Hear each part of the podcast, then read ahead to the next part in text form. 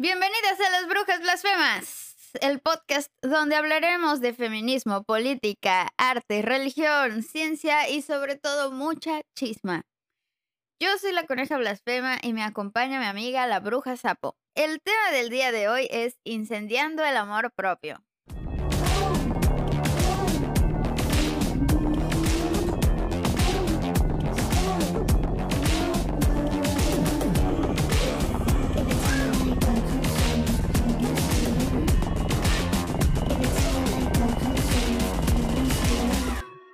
Onda, amigas? La verdad, hoy estamos de la verga. Sí. Estamos de la verga.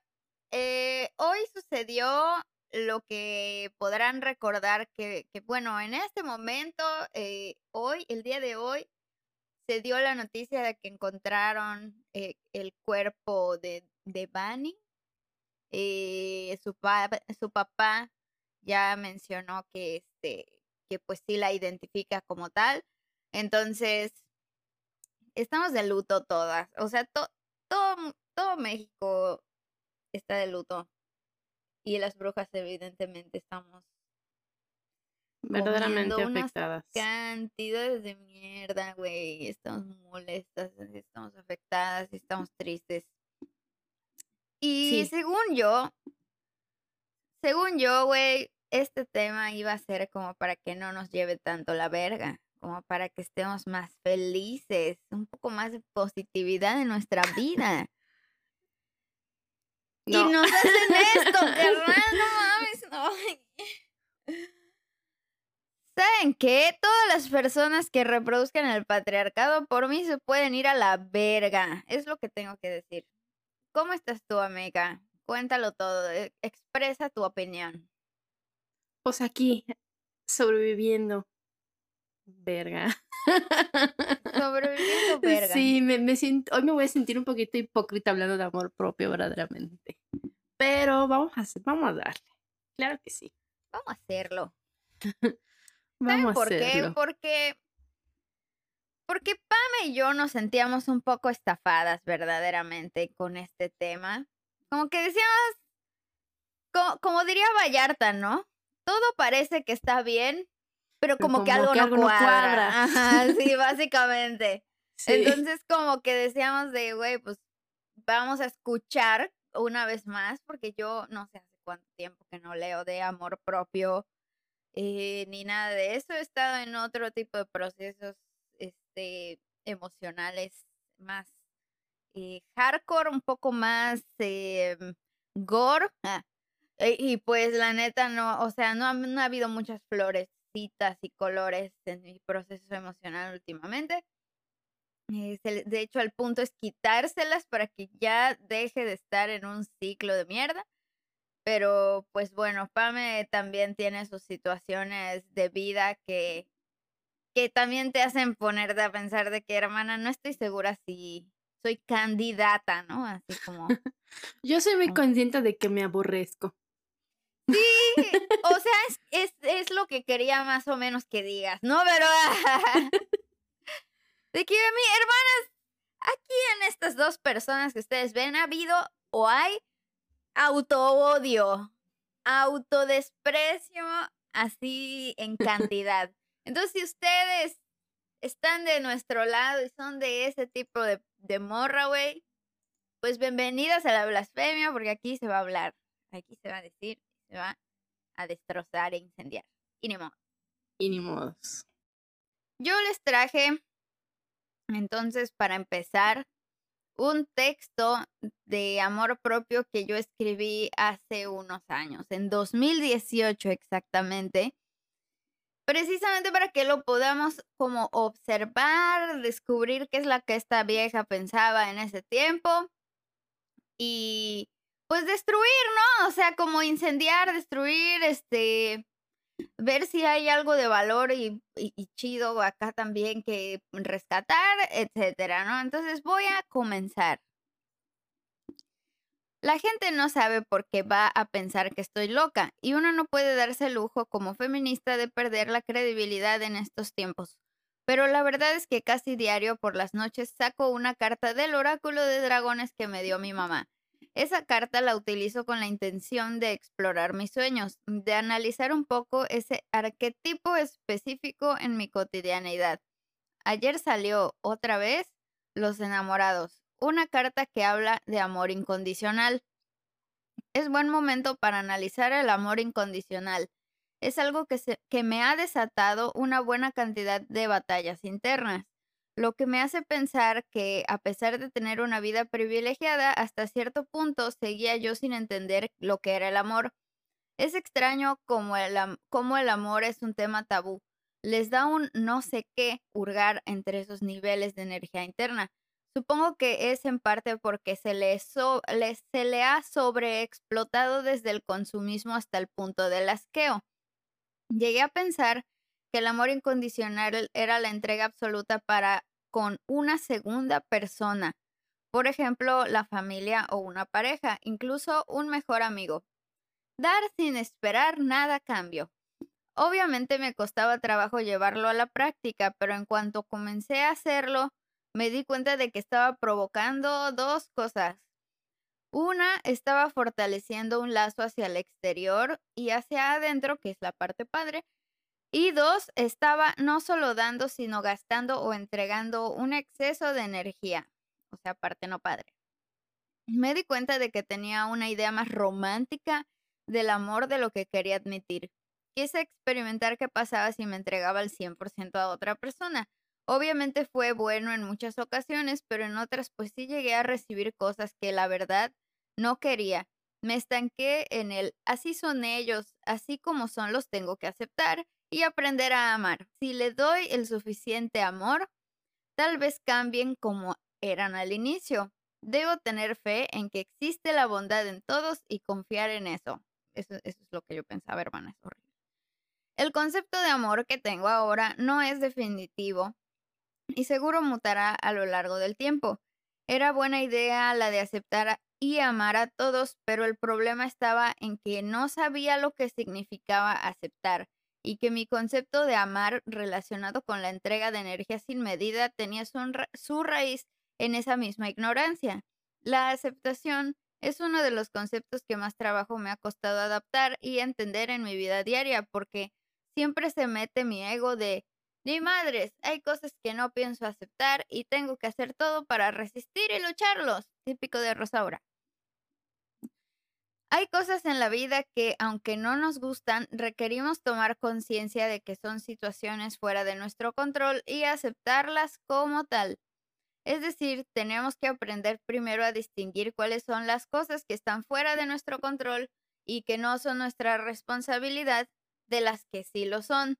Y si de algo no me queda duda es el máximo y más importante punto, antes de pensar hacia afuera, vale totalmente la pena pensar hacia adentro, porque una vez que me cuestioné si esa misma entrega se la hacía hacia que hacía hacia afuera, la estaba dando hacia mí misma, fue que se me cayó todo mi teatro. Me vi a mí misma sacrificando el amor propio en el experimento de querer cambiar el exterior por medio de entregarle toda mi energía a los demás y a las circunstancias. Error máximo de la vida a partir de esto fui muchísimo más dura conmigo misma y comencé primero a, número uno, entender qué demonios significa aceptación. Y número dos, aceptarme a mí, amarme desde una perspectiva nueva. Comencé por lo aparentemente fácil, diciendo lo que pienso y ¡boom! Desde ahí pasó todo. Perdí muchísimos vínculos que antes no quise cuestionar por mi aferradez de continuar con nuestra amistad intacta según yo. Acepté su forma de pensar y me callé con tal de no hacerla de pedo, porque pues siendo muy transparente no me interesaba encajar en el típico las mujeres siempre la hacen de pedo por todo, con tal de según yo mantener nuestras relaciones tranquilas. Mentira fue entrar en el juego de esa supuesta lealtad, entre comillas, que se tienen entre compas, entre comillas, de tolerarse entre sí y encubrir todas las pendejadas que piensan, aunque eso sean eso, pendejadas. Yo fui parte de eso, aprendí a jugar el juego siendo mujer, lo cual me hacía sentir más inteligente porque podía ser como ellos de alguna manera. Podía ser la, la vulgar macha que llegué a ser y tenía su aprobación. Digo, nadie quiere quedarse sin amor ni amigos, pero al final si lo pienso bien, solo estaba sometida a algo que no me gusta, que ni siquiera porque piensen diferente, entre comillas, a mí, sino porque los demás asumen que soy y mi género un montón de estúpidas, putas, zorras, fáciles, apretadas, mustias, pendejas o lo que sea con lo que obvio no me siento de acuerdo. Al hablar, el amor llegó de la manera más inesperada. Fui atrayendo también cada vez más personas que como yo querían decir lo que pensaban por evitarse del dolor de perder a sus amigos o familia. Es normal, pero ahí es cuando nos ponemos duras Rosaura y yo. ¿Esto es congruente con nuestro amor propio? ¿Estás de acuerdo con vivir esta mentira? Y pues no queremos. Es obvio que siendo artista lo más fácil es hacer dibujos bonitos y omitir tu opinión política, porque tu imagen lo es todo y una no quiere tener a una comunidad mayoritariamente habitada por el género masculino en su contra.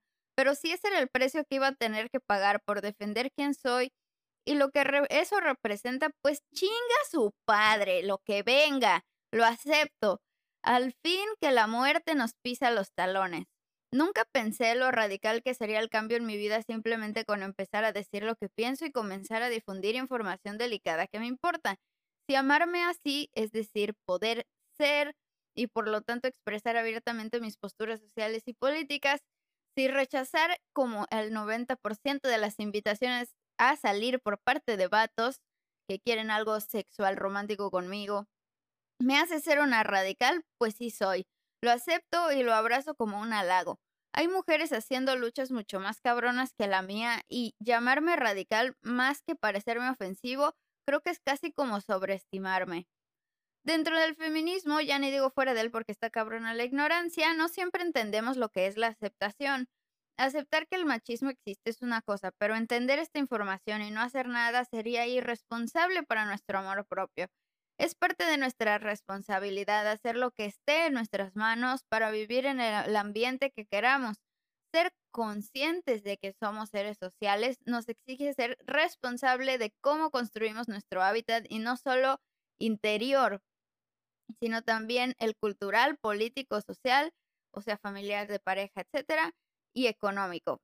Es muy difícil vivir en congruencia absoluta, pero me alegra estar en este camino y acompañada de todas las personas que han estado conmigo este último año.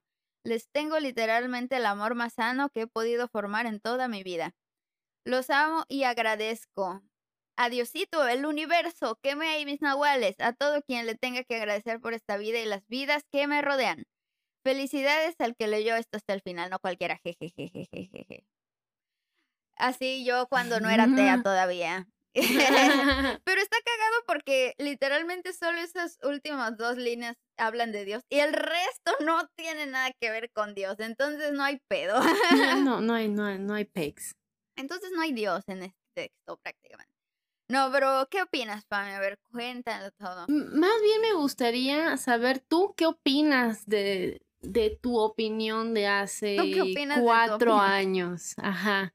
Pues creo que está muy parecido a lo que pienso ahorita en cuanto a la parte de que definitivamente sí vale la pena ver hacia adentro. O sea, lo que yo pensaba en ese tiempo es que el amor propio sí implica hacer cambios y cuestionamientos, sobre todo internos alrededor del tema de la congruencia con una misma pero no se puede nada más pensar hacia adentro, sino que también es importante mirar el contexto y tener un impacto en ese contexto. Y obviamente suena muy difícil de lograr y obviamente también es bien difícil la parte de cuando intentas impactar en ese contexto y el contexto se vuelve en tu contra y es violento porque hablaste, porque intentaste cambiarlo, porque,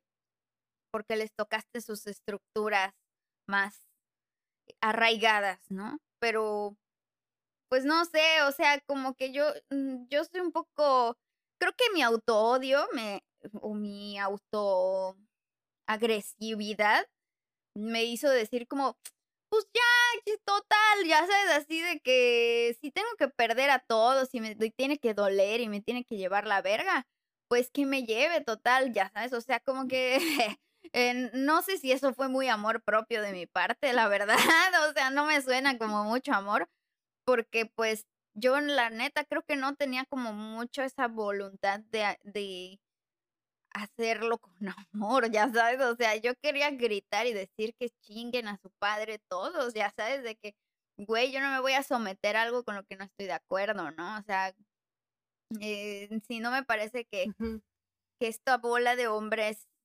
y pues se la pasen diciendo quiénes son las buenas y quiénes son las malas mujeres de acuerdo a su moral.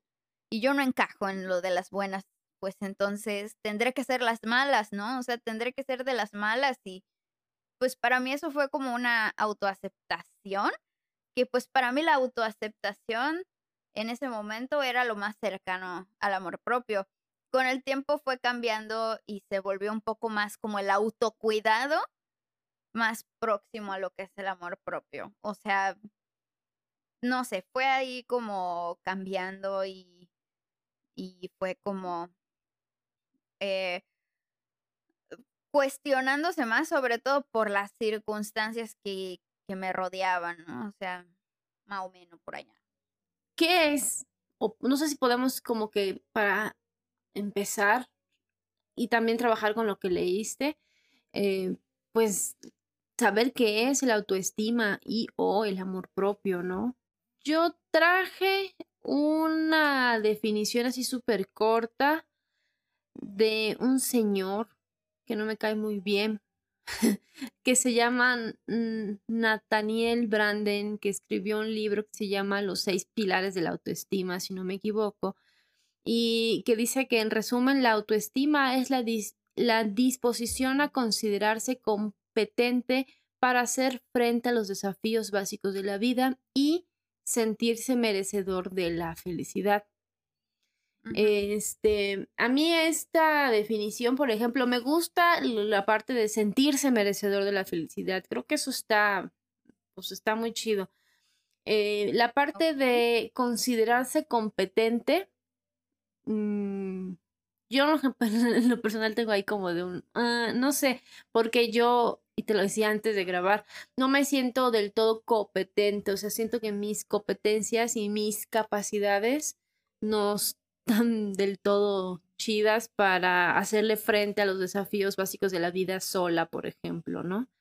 No sé si tú tienes algo más. Mm, ese que tú mencionaste ahorita es de la autoestima, ¿verdad? Ajá, de la ah, autoestima. Es que hermanas, tenemos un revoltijo mental de tantos conceptos porque es como amor propio, autoestima, este, ¿cuál es el otro? Autocuidado. Ah, em, entonces, como que bueno, vamos viendo. Pues yo la, la definición que encontré es de que prácticamente la, la autoestima es autopercepción, en resumen. Decía, el autoestima es la percepción de sí mismos, es una definición que se da por un, psicólogo, me parece, en este programa de diálogos en confianza, que está interesante. y algo que me gusta mucho de lo que mencionan de este, de este concepto en específico es que muchas veces nosotras, nosotros Em, pensamos que el amor propio es prácticamente como pararse al espejo y decirte, oh, qué guapa eres, eh, eres increíble y soy increíble y soy no sé qué y merezco la felicidad, ¿no? Pero eh, una psicóloga de este, en este programa también menciona que la percepción que tenemos de nosotros es como invariablemente afectada por el exterior. O sea, sí. se hacen la pregunta de que si querernos a nosotros mismos, a nosotros mismas, está condicionado por el exterior, ¿no? Y pues sí, o sea, porque en realidad nuestra percepción de nosotros es en relación al otro. O sea, si no, no, no tendría como mucho sentido, ¿no? O sea, para que, o sea, si fuéramos, si no fuéramos seres sociales, ¿para qué existiría el amor propio, ¿no? O sea, como que en general existiría el amor si fuéramos seres completamente individuales, ya sabes, o sea, es algo que es muy curioso porque nos preguntamos muchas cosas, ¿no? Como para ir desmantelando estas ideas. O sea, una cosa de la que hablaba con, con Pame antes de, de grabar era lo que decíamos de, eh, de esta idea que se menciona de que alguien no puede amar a otra persona a menos de que se ame a sí misma, ¿no? Y decíamos de que, mm, pues no lo creo, güey. Ajá. Encontré un libro de Bell Hooks que se llama Todo sobre el amor, que más leí el capítulo 4 y vieron cosas que decía, ah, mira, eso está padre, y luego ella misma se contra siento que se contradecía y quedaba yo así de, no estoy entendiendo este pedo.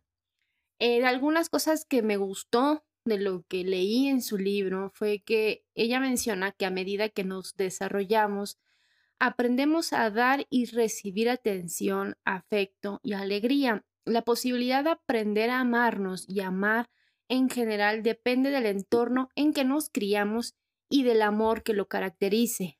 La capacidad de amarse a uno mismo no se puede desarrollar de forma aislada, aunque muchos sostengan lo contrario. Aprender a amarse a uno mismo no es nada fácil y quienes aseguren que es algo sencillo no hacen más que expresar una afirmación superficial que solo puede empeorar las cosas. Muchos se preguntarán por qué, si es tan fácil amarse a uno mismo, siguen sintiéndose prisioneros de sentimientos de baja autoestima o de odio hacia sí mismos. Si consideramos el amor como una combinación de confianza, compromiso, cuidado, respeto, conocimiento y responsabilidad, podemos dedicarnos a desarrollar estas cualidades o, si ya forman parte de nosotros, podemos intentar ponerlas en prácticas para nosotros mismos.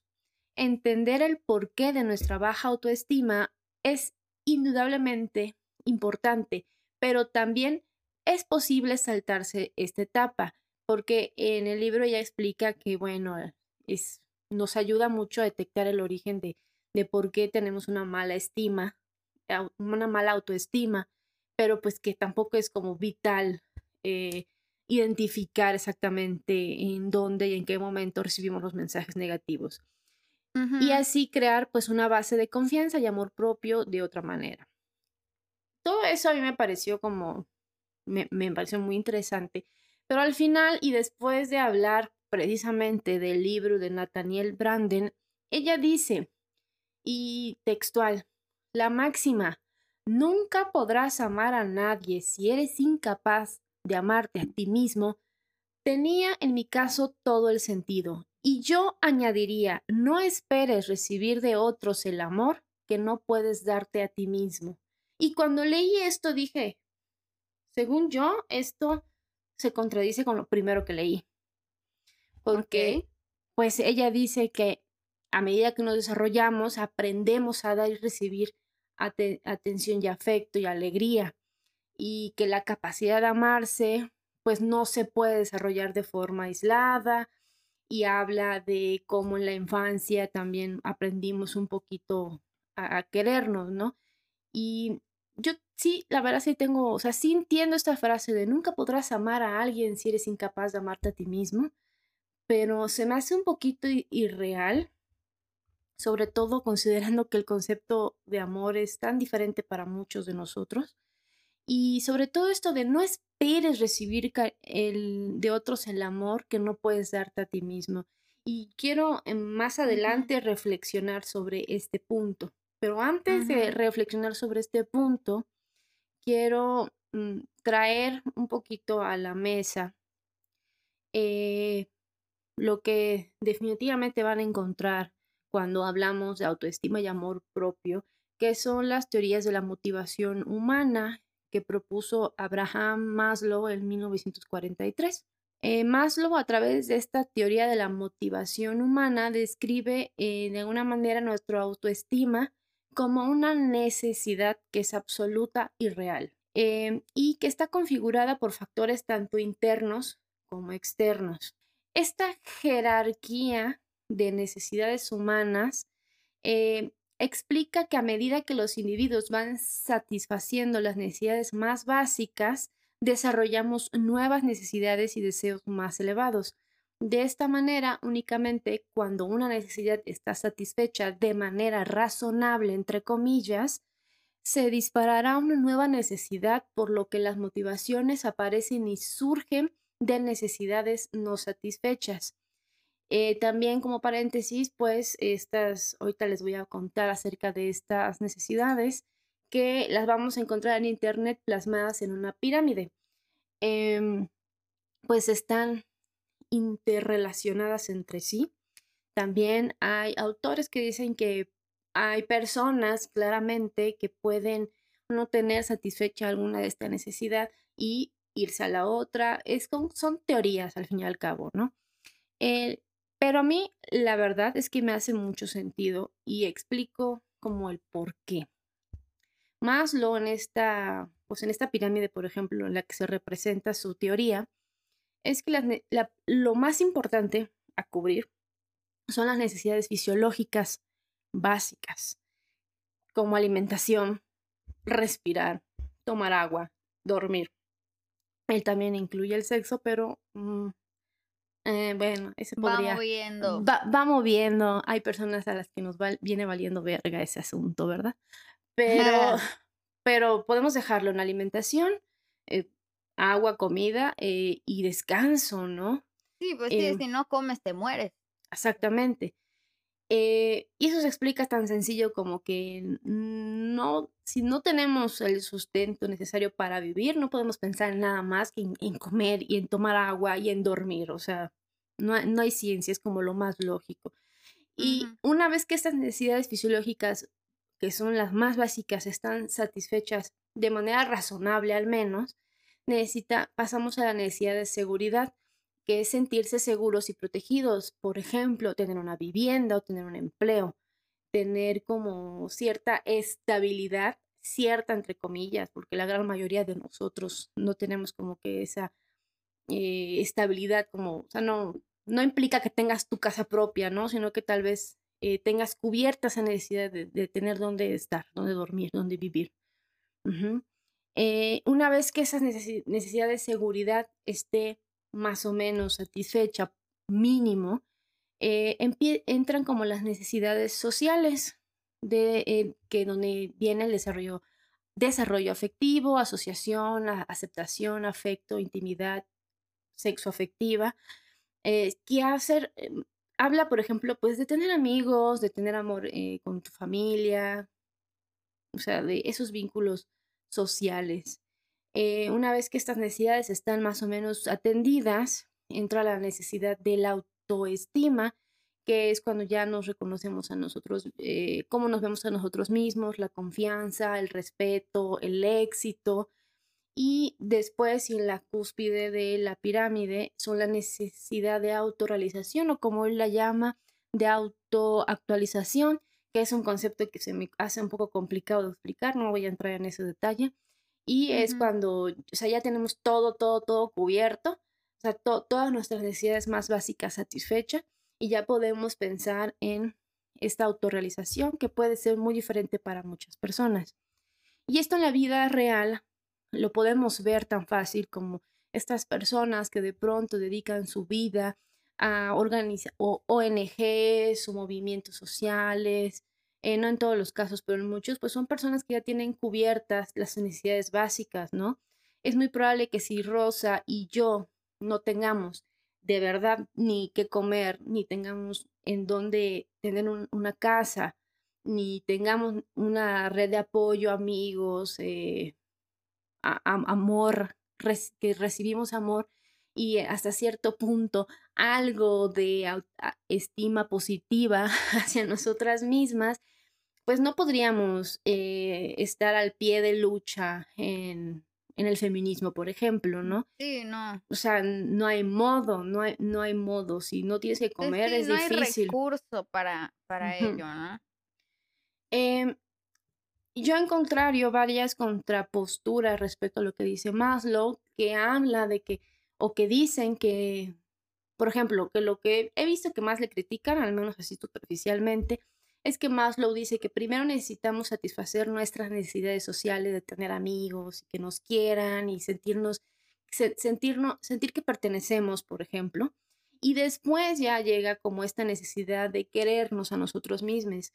Pues estas otras pues, críticas dicen que no, que no necesitamos esas madres. ¿Para qué quieres amigos? ¿Para qué? A la verga, no necesitas esas pendejadas. Que lo que necesitas es quererte primero a ti mismo. Y yo en lo personal no concuerdo mucho con eso. Creo que es la parte como que más se romantiza del amor propio, em, pero como ya lo comentó Rosaura, o sea, mm, no, no, el amor propio no solo es lo que nosotros sintamos de, de nosotros mismos, eso, eso no, no nace así de la nada, está alimentado también por lo que viene de afuera hacia nosotros. Em, por eso estas frases de de no puedes amar, no puedes esperar que alguien te ame si no te amas y no puedes amar a alguien si no te amas, se me hacen como irreales. Ajá. como, sí, mm. justo, justo se menciona, o sea, dentro de lo que te estaba platicando, o les estaba platicando hace rato, dice, la colectividad es quien me dice quién soy. Entonces también eso es. Exactamente. Es que no solo te lo dicen de que literalmente llegar y decirte, oye, Pame, qué inteligente eres, güey. Pues, ya sabes, o sea, no así nomás. O sea, también está el arzobispo Don Vergas diciendo los hetero, los homosexuales, eh, o sea, todo lo que no es hetero, no se merecen amor.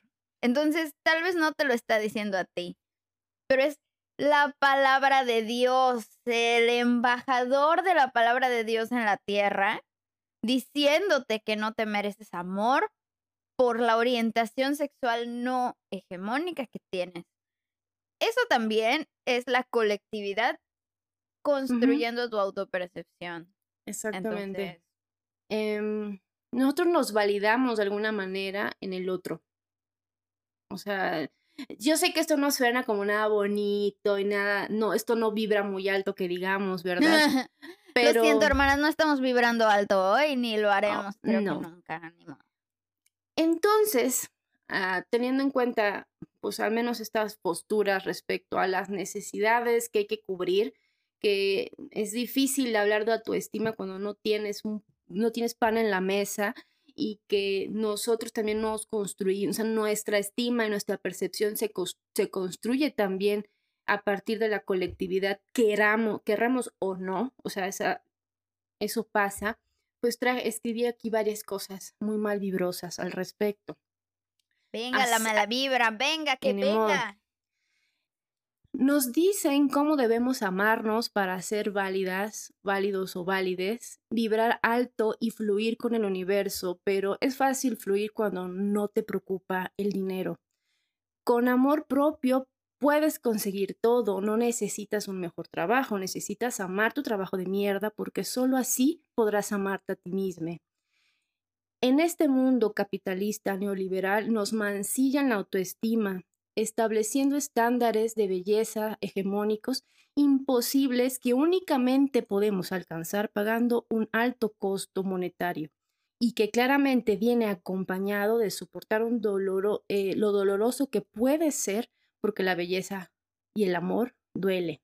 Nos dicen que debemos comer fruta orgánica, aunque claramente no nos alcance con nuestros sueldos miserables. Además, también debemos hacer yoga e ir a retiros espirituales para por fin llegar a amarnos a nosotros mismos.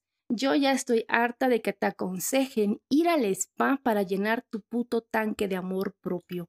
sin mencionar que tendrás que demostrar cuánto te amas a través del autocuidado, que es al parecer otro privilegio de la gente burguesa blanca, porque los precarizados no podemos salir a correr ni pagar un servicio médico privado, y tratarte una caries te podría dejar sin comer una semana, mientras que los servicios de salud pública son una locura burocrática de lo más ineficiente que para cuando te den la cita para tratarte la infección, o ya se dio o ya te moriste. Y pide a Dios que no seas gordo o gorda, porque claramente si lo eres no puedes decir que te amas, porque estarás normalizando la obesidad según los Wexicans que van al CrossFit o no tienen problemas genéticos que afecten su peso. Es así como estamos nosotras, las mujeres específicamente, en una lucha interminable contra nosotras mismas nos animan a luchar contra los kilos, las arrugas, los pelos, las imperfecciones y como dice Coral Herrera en uno de sus blogs, terminamos eh, viviendo nuestras vidas arrancándonos los pelos, pasando hambre, comprando medicamentos milagrosos, productos mágicos, sudando en el gimnasio y nos sometemos a todo tipo de tratamiento de belleza y cirugías invasivas. ¿Y todo para qué? El gran premio que nos ofrecen a veces es un hombre inútil que no se sabe ni limpiar la cola o un trabajo o un trabajo donde te acosan y te sexualizan, pero podrás ganar más dinero y así poder oprimir a mujeres más precarizadas que tú. No nos dejan envejecer tranquilamente. Yo, en lo personal, no quiero gastar 700 pesos en una crema para las arrugas ni teñirme las canas, aunque incluso si quisiera no me alcanzaría ni el tiempo ni el dinero. La autoestima no es un sustituto del techo sobre nuestra cabeza, ni de la comida en nuestro estómago. Y hay quienes dicen que tal vez la autoestima pueda ayudarnos a satisfacer tales necesidades, pero pensar esto, aunque suene muy bonito, a veces es obviar que cubrir esas necesidades no dependen solo de nosotros. Si invertimos el orden de la jerarquía de las necesidades que propone Maslow y queremos sustituir con amor propio las carencias básicas, solo crearemos una simulación. Hemos visto, por ejemplo, empresas que están empeñadas en brindar a sus empleados talleres de superación personal para mejorar la autoestima, para que así puedan seguir explotándolos. Esta máxima que les leí al principio de nunca podrás amar a nadie si no eres capaz de amarte a ti mismo, o en su peor versión, de no esperes recibir de otros el amor que no te puedes dar a ti mismo, me hace preguntarme, ¿el amor se aprende? ¿Tú qué piensas? Pues sí pienso muy parecido a lo que acabas de leer en realidad, ya sabes. O sea, creo que es parte de lo que decía al inicio en el texto, de que mm, de sí puedes iniciar dentro de ti preguntándote hacia ti, filosofando internamente, mm, preguntándote cuáles son mis necesidades, este, cuáles son mis deseos, etcétera. Pero, o sea, esto no lo puedes hacer siempre o desde siempre, ¿no? O sea, llega un punto en la edad para empezar, o sea, regresemos al episodio anterior, el adultocentrismo. Si eh, queremos aplicar esto para un bebé de tres años, no aplica, ya sabes, o sea, a mí de bebé a mis tres años probablemente me amaban un chingo, ¿no? Pero yo no, o sea, pues yo qué voy a saber, solo soy un bebé, ¿no? O sea, no, no tengo idea de lo que es amarme a mí misma, ni autocuidarme, porque pues claramente soy un bebé, no me sé cuidar a mí misma realmente, ¿no? O sea, mm, Exactamente. es como que entonces, si yo no soy capaz de darme a mí misma ese amor, entonces eh, los demás no, o sea, eso para mí ya no tiene sentido, o sea, creo que igual es parte de de no, o sea, de que esto está dirigido a un público, un mercado, este tipo de mensajes muy específico.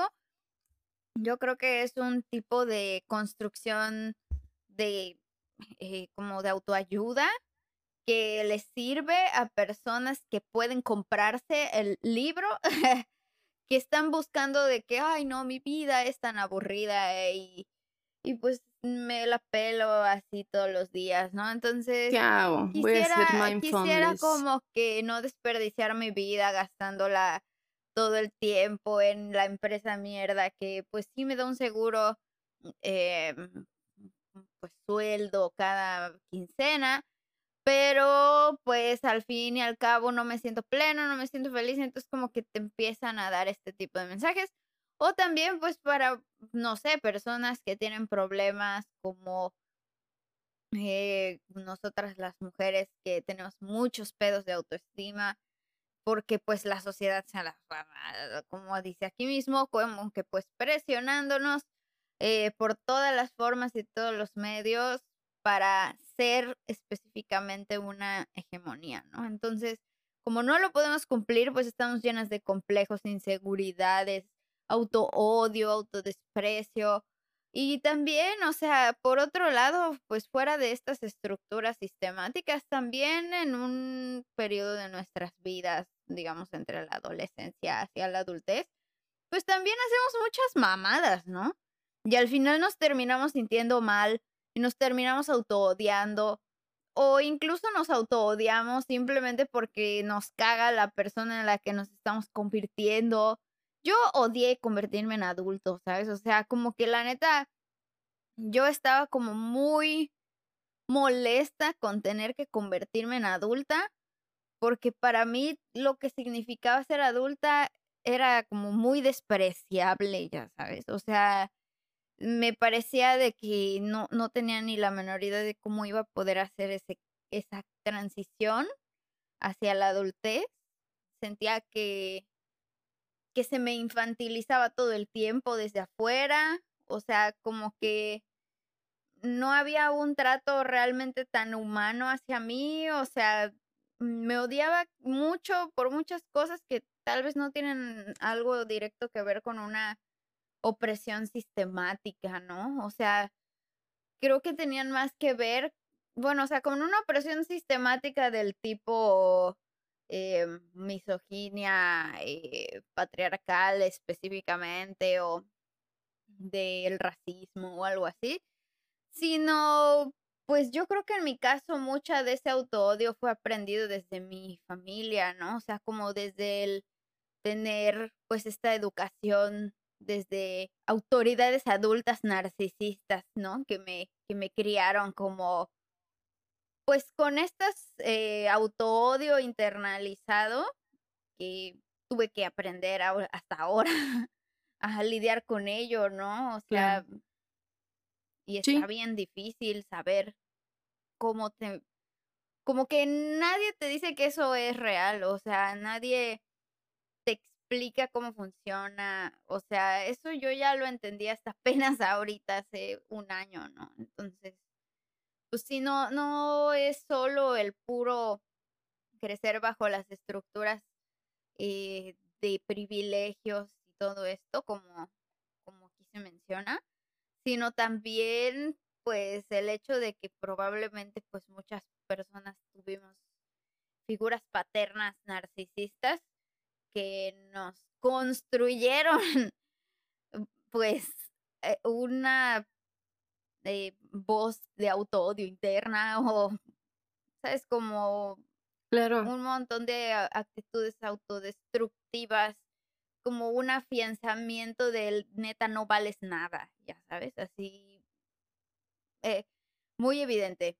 Y justo me, me, remito con esta última palabra a que en otro, en, en, otra definición, no lo dicen tal cual, pero en conclusión yo entendí por todas las reflexiones que se dan que el autoestima significa valor, significa valía, o sea, lo asocian a la virtud, a la belleza o a la capacidad. Y entonces ahí ya tenemos otro pedo, güey. Porque entonces nos topamos con, en, en primera, lo que estás diciendo tú, la belleza hegemónica, la hegemonía del valor. ¿Quién dice qué es lo que es valioso aquí? ¿El capitalismo o, o quién? ¿No? Eh, y la capacidad, entonces nos topamos con el capacitismo. ¿Quién dice cuáles son las capacidades valiosas? ¿No? O sea, es como ahí, hasta ahí Claro. mi aporte de, de hoy, Calamardo. No, no es cierto. Pero sí, o sea, como de este momento. ¿Qué opinas? Que, que sí, yo también leí varias posturas que me pare- del, del amor propio, que en resumen me parecieron capacitistas, que me parecieron eh, totalmente superficiales, porque el amor propio em, básicamente implica ir al spa. Es que es así literalmente el podcast que escuché, de llenar tu tanquecito del amor propio, pues ve al spa. Es como de, a ver, para empezar, para algunos podría eso significar un acto de amor propio sublime, pero no para todos y además estamos poniéndonos en un pre- predicamento porque, pues, o sea, yo nunca he ido al spa porque no hay billuyo para esas mamadas, la neta. Y pues, pues es cuando yo digo, entonces, el amor propio es un privilegio al que yo no puedo acceder. Mm. Y yo le platicaba a Rosaura, eh, ya estaba yo un poco hasta la madre de leer del amor propio, diciendo es que tienes que salir a hacer ejercicio y que no sé qué, porque yo ahorita no- estoy pasando por un momento en el que no me puedo ejercitar por problemas de salud. No puedo ni caminar más de un kilómetro sin valer verga, así literalmente. Y a mí me encanta hacer ejercicio, me mama hacer, amo hacer ejercicio. Tengo mis patines abandonados desde hace ya un rato y me es muy frustrante que me, además de que me siento frustrada porque no he podido atender mis problemas médicos, este, que alguien venga y me diga que si no hago ejercicio no me quiero, es como de vete a la super mega chingada. Este, Sí, pues sí, no mames. Y tengo amigas que pues son de tallas grandes y que vienen, les dicen no te amas porque no bajas de peso. O amigas que por fin sienten que se aman porque por fin lograron bajar de peso, porque sus condiciones se los permiten, porque ahorita ya están, ya tienen lanita, ya tienen casita y ya pueden ir al gym. Y, o sea, no digo que esté mal, sino que a la vez eh, veo a mis amigas que dicen, yo no puedo hacer eso y me frustro me- que me estén diciendo que si no bajo de peso no me quiero y que si no puedo hacer ejercicio no me quiero y que si no como fruta orgánica no me quiero. Y entonces, Sí, está, he está sido, he cañón. estado ahí. He, he- he estado ahí. eh, eh, la crítica al plato ajeno es terrible, güey. O sea, igual me pasó, ya sabes. O sea, igual me pasó de todo el año pasado y hasta el año anterior. Yo tuve unos problemas de ansiedad de la verga, así nivel, ya no podía comer. O sea, literal, mi estómago, fuera de mi voluntad, estaba cerrado. Y yo tuve que ir a terapia por prácticamente esa emergencia, porque si no, ¿qué me voy a morir, güey? Pues como que es, es, es que regresemos a la pirámide de Maslow. Yo ya no podía comer o dormir, que son las más básicas de las básicas de las básicas necesidades. ¿Y cómo podría atender eso sin tener el privilegio del dinero para poder pagar una terapia? La neta es que yo soy súper afortunada de tener un trabajo propio que depende absolutamente de mí.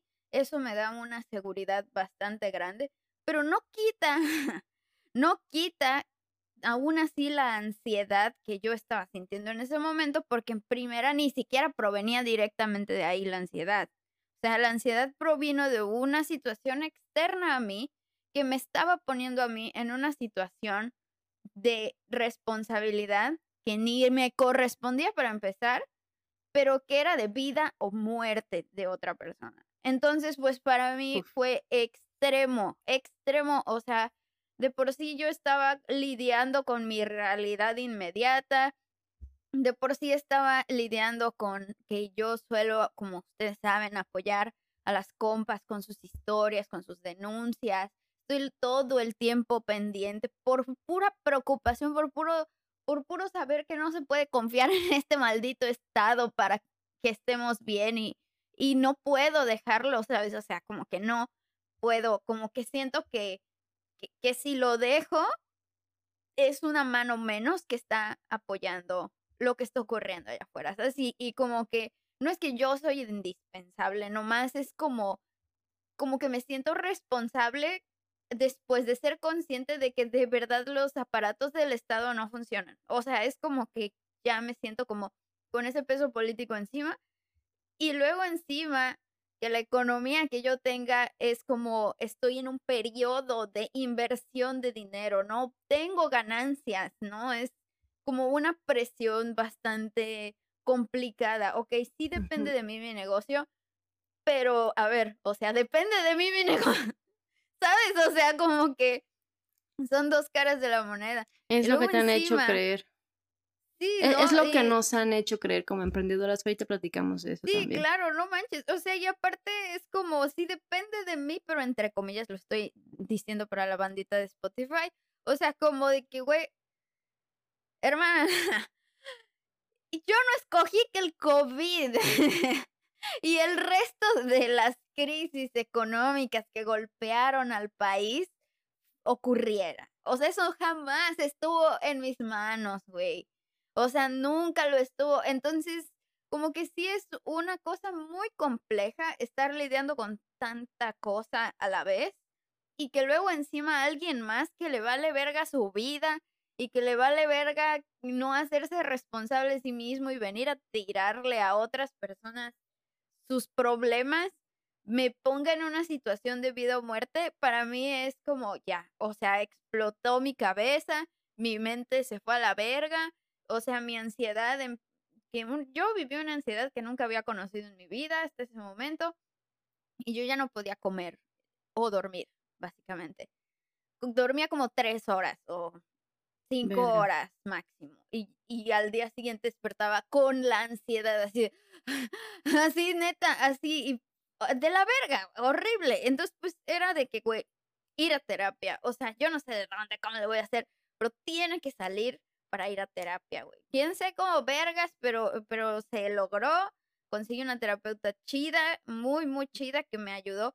Pero es un proceso que ya lleva más de un año, hermanas. O sea, ya apenas la semana pasada empecé a sentir hambre otra vez. ¿Sabes? O sea, como que apenas hace unos, unos meses que como que mi sueño se restauró. O sea, literal, eh, mi cuerpo ya estaba resintiendo. Yo estaba así como de que mi peso estaba bajando un chingo y me caga la madre que venga la gente de fuera con su pendeja percepción a decir, oye, como que ya estás más delgada, ¿no? Ay, te deberías de cuidar. Váyanse a la verga, güey. Neta, neta chinguen a su padre. de verdad, güey. O sea, es como, no, no, o sea, es, uno está tratando aquí de, de sobrevivir. Estoy tratando no, de no, no, morirme. a chingar. Neta, estamos tratando de no morir. No, o sea, como que de verdad no jodan, ¿no? O sea, en serio sí es así como de que, oh no, o sea, incluso he llegado a tener reclamos que, me han roto la madre, ¿no? De que, que me han roto la autoestima horrible, en que yo estoy tratando de, de construir esta madre. y llega como que los miedos, ¿no? De que, güey, en que estoy trabajando más, en que me estoy quedando aquí en mi casa guardada para no morir de COVID, en que estoy Mm, ahorrando lo más posible de mi dinero para poder pagar mis gastos nuevos de vivir en una casa donde ya ahora ya estoy completamente sola y sin nadie que me apoye de nada. Entonces eh, voy a tener que sacrificar salir con mis amigos. Voy a tener que sacrificar darles tanto tiempo como yo les daba antes. Y la neta me da mucha tristeza por ese lado, pero pues espero en Cristo, ¿verdad? Cristo. que no, en Cristo y en Satanás, que no me reclamen por ello.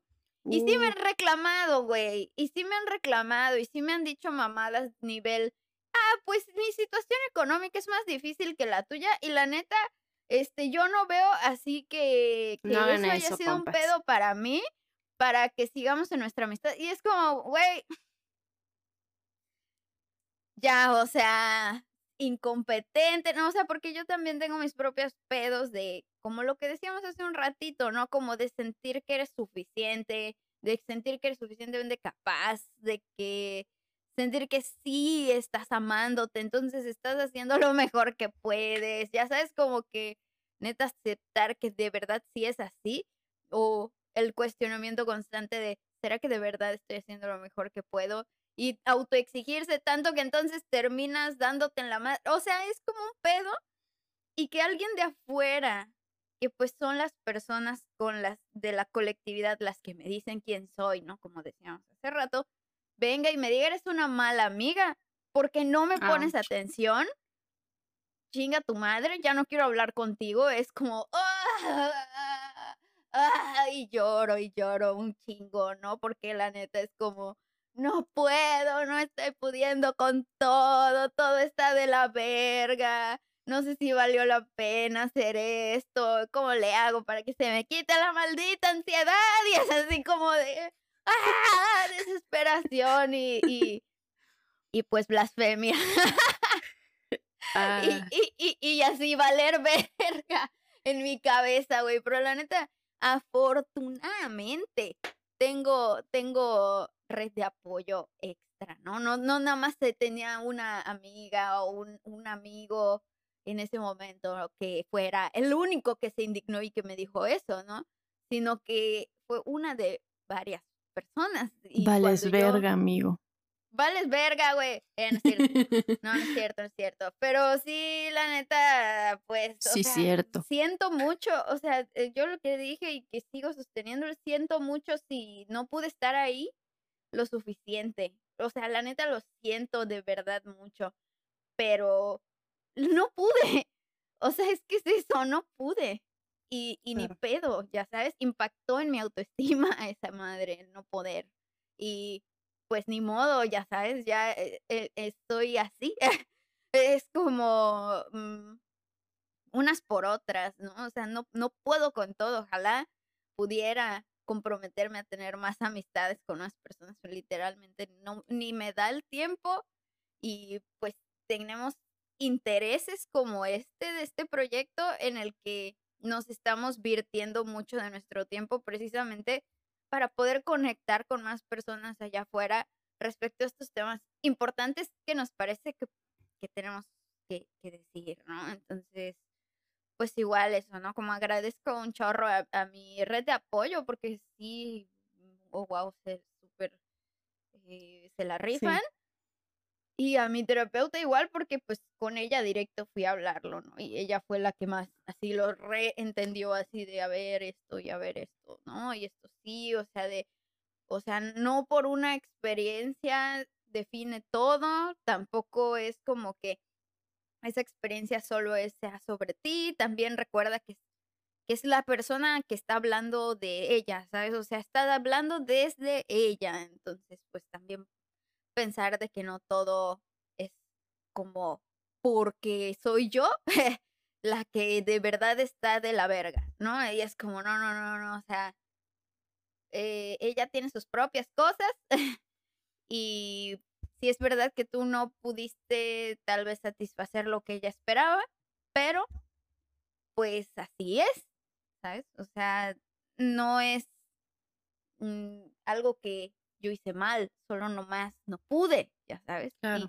Y, ya está, o sea, no siempre se puede, ojalá se pudiera siempre, pero pues a veces no. Y ni modo. y, y que soporte yo misma. Y, y soporto. y pues aquí soportando con la bruja sapo.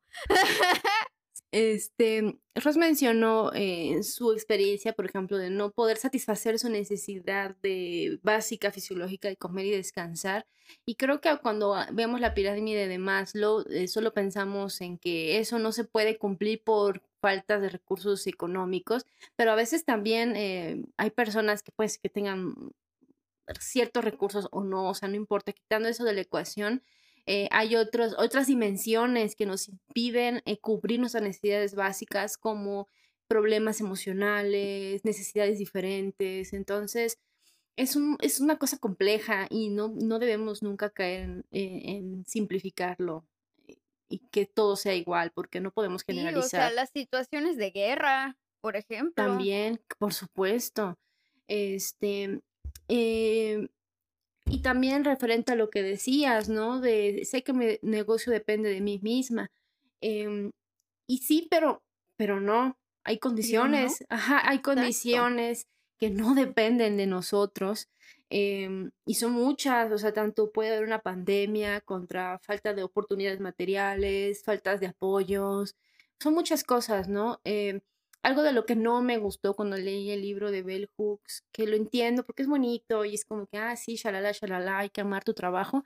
Eh, ella decía, no, pues yo siempre he tratado de hacer lo que amo y pues lo que se puede hacer es cuando hagas algo, trata de enamorarte de eso. Y sí, está bonito y está padre, pero no todos los contextos son iguales. Yo tuve la, o tengo la super fortuna de poder haber eh, tomado la decisión, porque yo perdí mis trabajos por la pandemia, eh, perdí dos trabajos, uno que me encantaba y uno que estaba de la verga. Y al final dije, ay, qué bueno que me despidieron porque a mí me van a dar finiquito. Ya estaba al borde de, de lanzarme y que me atropellen a la verga.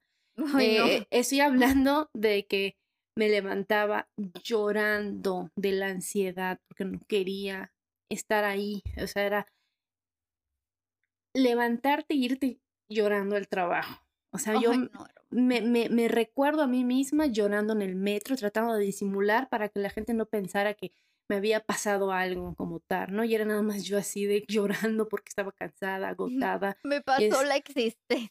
Existir es lo que me está pasando. Sí que tienes, amiga. Es que sigo viva.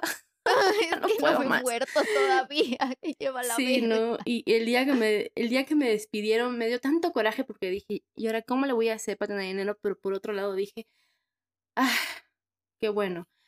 Y tuve la oportunidad, o sea, la, la facilidad en mi realidad material de poder decidir usar mi finiquito para reinvertir en el negocio y revivir lo que ya lo había dejado abandonado, porque pues, eh, pues yo lo personal no tengo que pagar una renta, tengo gente que me apoye en lo económico, eh, siempre me digo a mí misma, lo peor que puede pasar es que tenga que regresar a casa de mi mamá y sé que tengo una casa ahí, o sea, tengo esa hasta cierto punto esa necesidad cubierta y me pude dar el lujo de emprender porque es un lujo en este muchas veces cuando no tenemos como que esas facilidades materiales ese dinero así billuyo para invertirle este y ese colchón que te es que a mí a veces me caga que me que, te diga no para emprender ten un colchón que te permita vivir tres meses y yo qué yo vivo al día yo vivo al día amigo qué chingados dice no digas mamadas ¿Y de dónde este saco el colchón?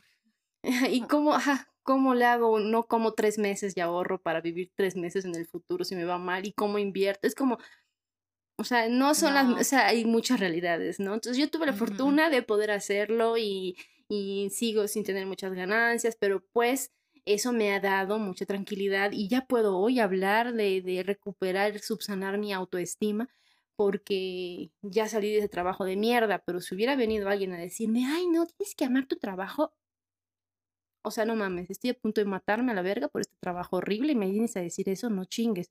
Pero hay personas que están en situaciones peores en las que yo pude haber estado y no tienen la posibilidad de hacer eso. O sea, no, no, no tienen la posibilidad de hacer eso, no tienen ni prestaciones de salud con sus trabajos horribles y que te vengan y te digan, ay, ama tu trabajo, porque así nunca, o sea, no, o sea, no podemos hacer eso, que, o sea, no sabemos lo duro que puede ser algunos trabajos.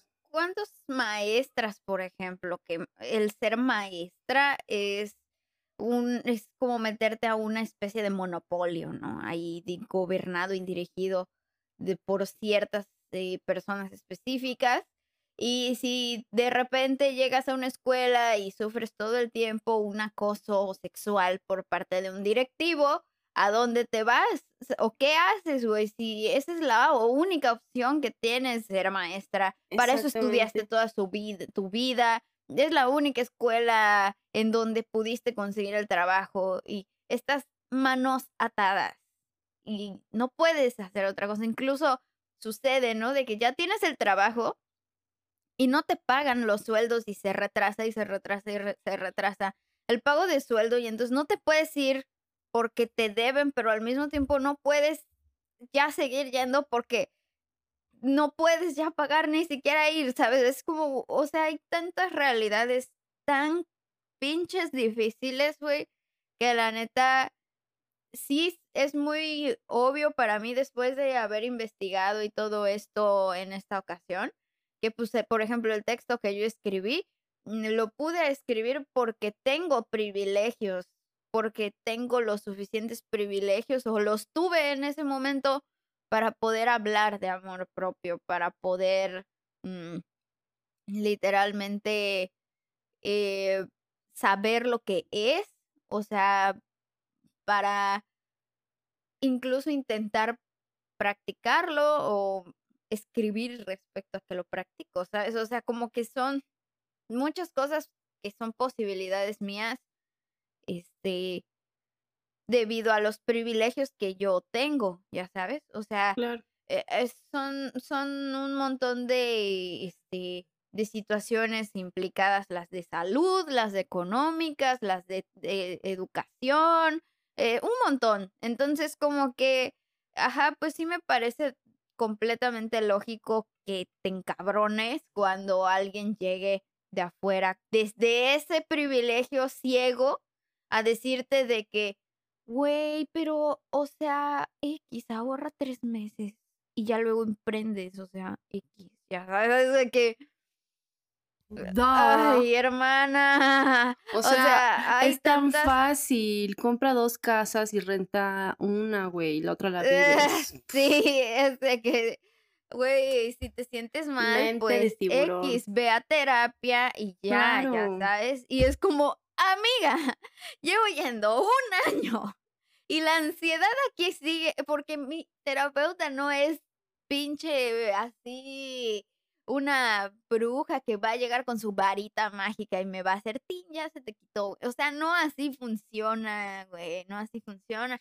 Es como que literal, o sea, una persona puede estar completamente rodeada incluso de privilegios y lo que sea, y aún así su salud mental, o puede estar en coma, la verga, ya no se puede amar a sí misma, güey, entonces ya valió verga, ya sabes, o sea, como que hay tantas cosas que pueden suceder variadas de, de, todo, o sea, e, el hecho de que como lo que pasó ahorita en la pandemia, ¿no? De que tanto empresario que tenía su futuro asegurado porque tenía un muy buen negocio y todo le estaba yendo bien y tenía sus empleados y varias familias dependían de ese negocio de repente viene la pandemia, cosa completamente fuera de sus manos, y su negocio se va a la mierda. ¿Por qué?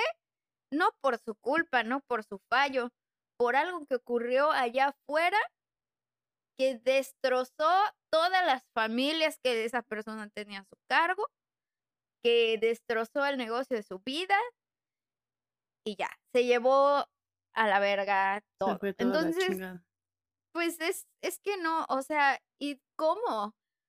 ¿Cómo? ¿De dónde construyes amor propio sabiendo que tu responsabilidad fue eso, ¿sabes? O sea, de que estaba en tus manos. O sea, y, y valió verga. O sea, es como que, y tu familia, y, todo. O sea, es, son cosas muy complicadas, ¿no? O sea, hay por cosas muy pequeñas por las cuales nuestra autoestima se puede ver dañada a nivel que te digan, te ves de la verga hoy, eh, o algo así, ¿no? Así, te ves feísima, ¿no? Pero también hay cosas nivel choqué con alguien y se murió esa persona.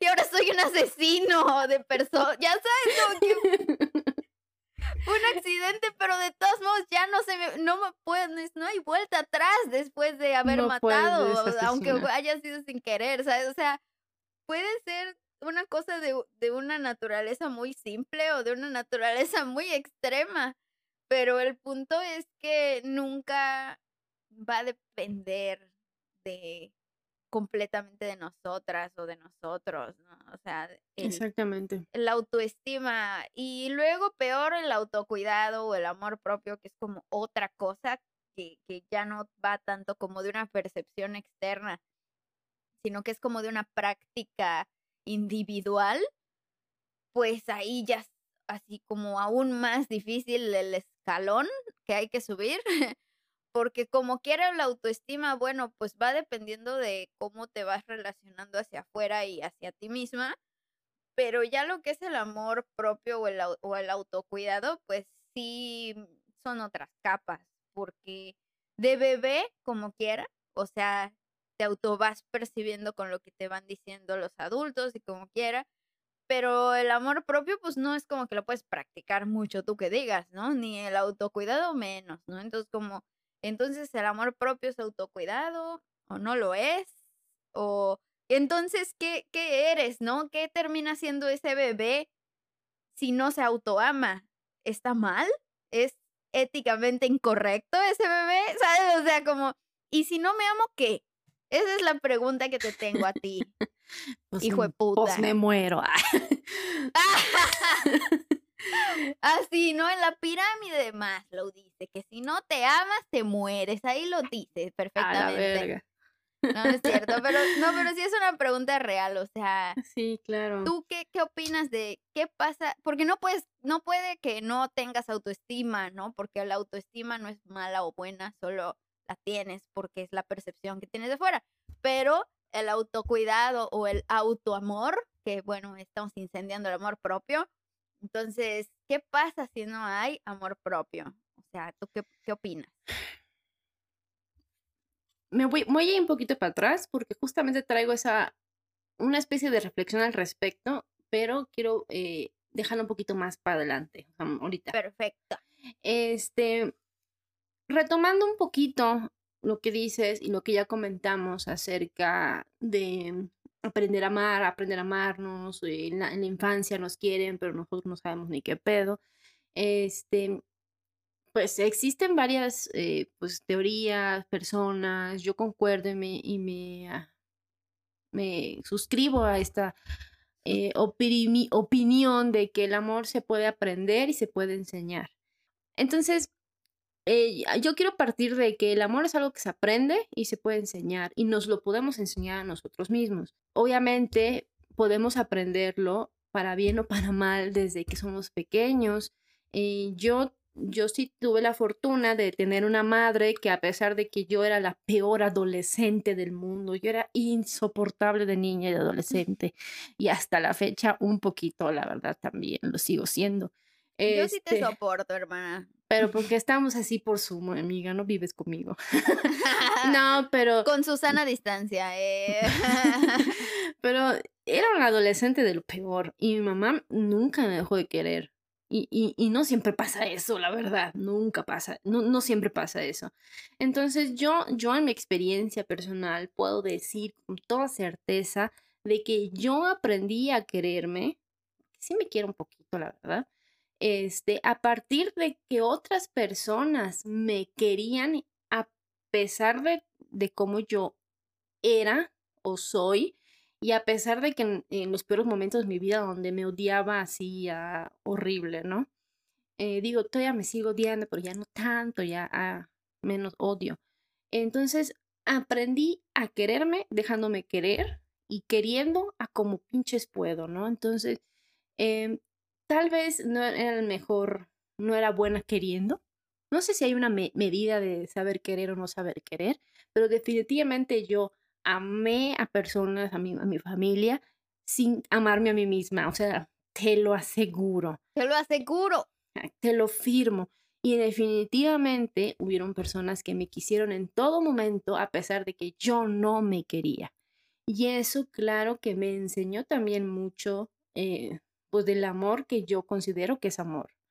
Em, a veces o, siento que esta frase de que no esperes recibir el amor de otro que tú no eres capaz de darte a ti mismo o no puedes amar a nadie si no te amas a ti mismo, de alguna manera ve el amor como una especie de transacción en la oh, que tú tienes que dar algo chido para recibir algo chido. Y no sé, yo no, quis, yo no quisiera ver el amor como una oh. especie de transacción comercial. En una relación, yo entiendo que las cosas tienen que ser recíprocas, porque estamos en una relación, pero incluso puede haber una relación sin amor. creo que ya lo tenemos muy claro, ¿verdad? Pero puedes amar a alguien sin exigirle que te dé ese amor. sea, de pronto hemos amado a personas que no nos quieren. Tampoco estoy diciendo que hay que amar sin esperar nada, sin esperar nada a cambio y romantizar. No, no, no quiero decir eso. eh, Simplemente la realidad. Nosotros amamos muchas veces a quienes no tienen la capacidad de amarse a sí mismos o amarnos a nosotros mismos. Y también está, yo considero que está bien poder querer a alguien sin esperar una transacción de amor al respecto. O sea, Sí. no, no lo sé. Yo tengo amigas a las que sigo queriendo y estimando, pero sé que ellas no me quieren ver ni en pintura y yo también es algo que respeto claramente. Y probablemente hay gente que yo ya odio, pero me sigue queriendo. Entonces, creo que es más complicado que una transacción financiera. Pensé ¿sí, en personas No tiene sé. que ver, pero bueno. Mm, Ok. Entonces, no, no sé qué tan saludable sea ver el amor como una transacción.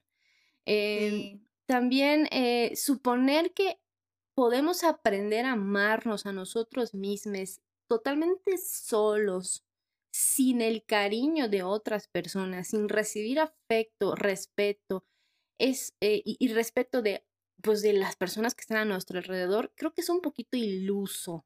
O sea, si en tu vida viviste una infancia en donde nadie te quiere, todos te odian y mejor te comes un gusanito, ya se nota mi edad, ¿verdad? Este, ¿cómo vergas te vas a caer a ti mismo? O sea, ¿cómo, le, cómo, cómo se le hace cuando no te enseñaron a, a- a querer? Porque pues hay personas que realmente viven en, en unas realidades en donde pues no los quieren, o sea, es así. O sea, hay, hay, hay Sí, y- padres, madres que están de la sea, verga. igual es como que también hay personas que te quieren, pero no como, como necesitas, ni, y muchos, o sea, por ejemplo, en mi caso, ¿no? Que pues como me dice mi terapeuta, ¿no? Es que sí te, eh, sí te quieren, pero de una forma súper egoísta. O sea, Sí, no es que no te quieran, porque es que es muy difícil en verdad entenderlo, ¿no? De, es que yo veo que me quieren, pero ¿por qué me odian también al mismo tiempo? Ya sabes, o sea, yo veo cómo me aman, pero ¿por qué me violentan al mismo tiempo? Yo no entiendo, entonces no me aman o entonces sí, porque yo estoy viendo que sí, o sea, entonces yo estoy viendo mal o es, o sea, ¿cómo convive una cosa con la otra? Ya sabes.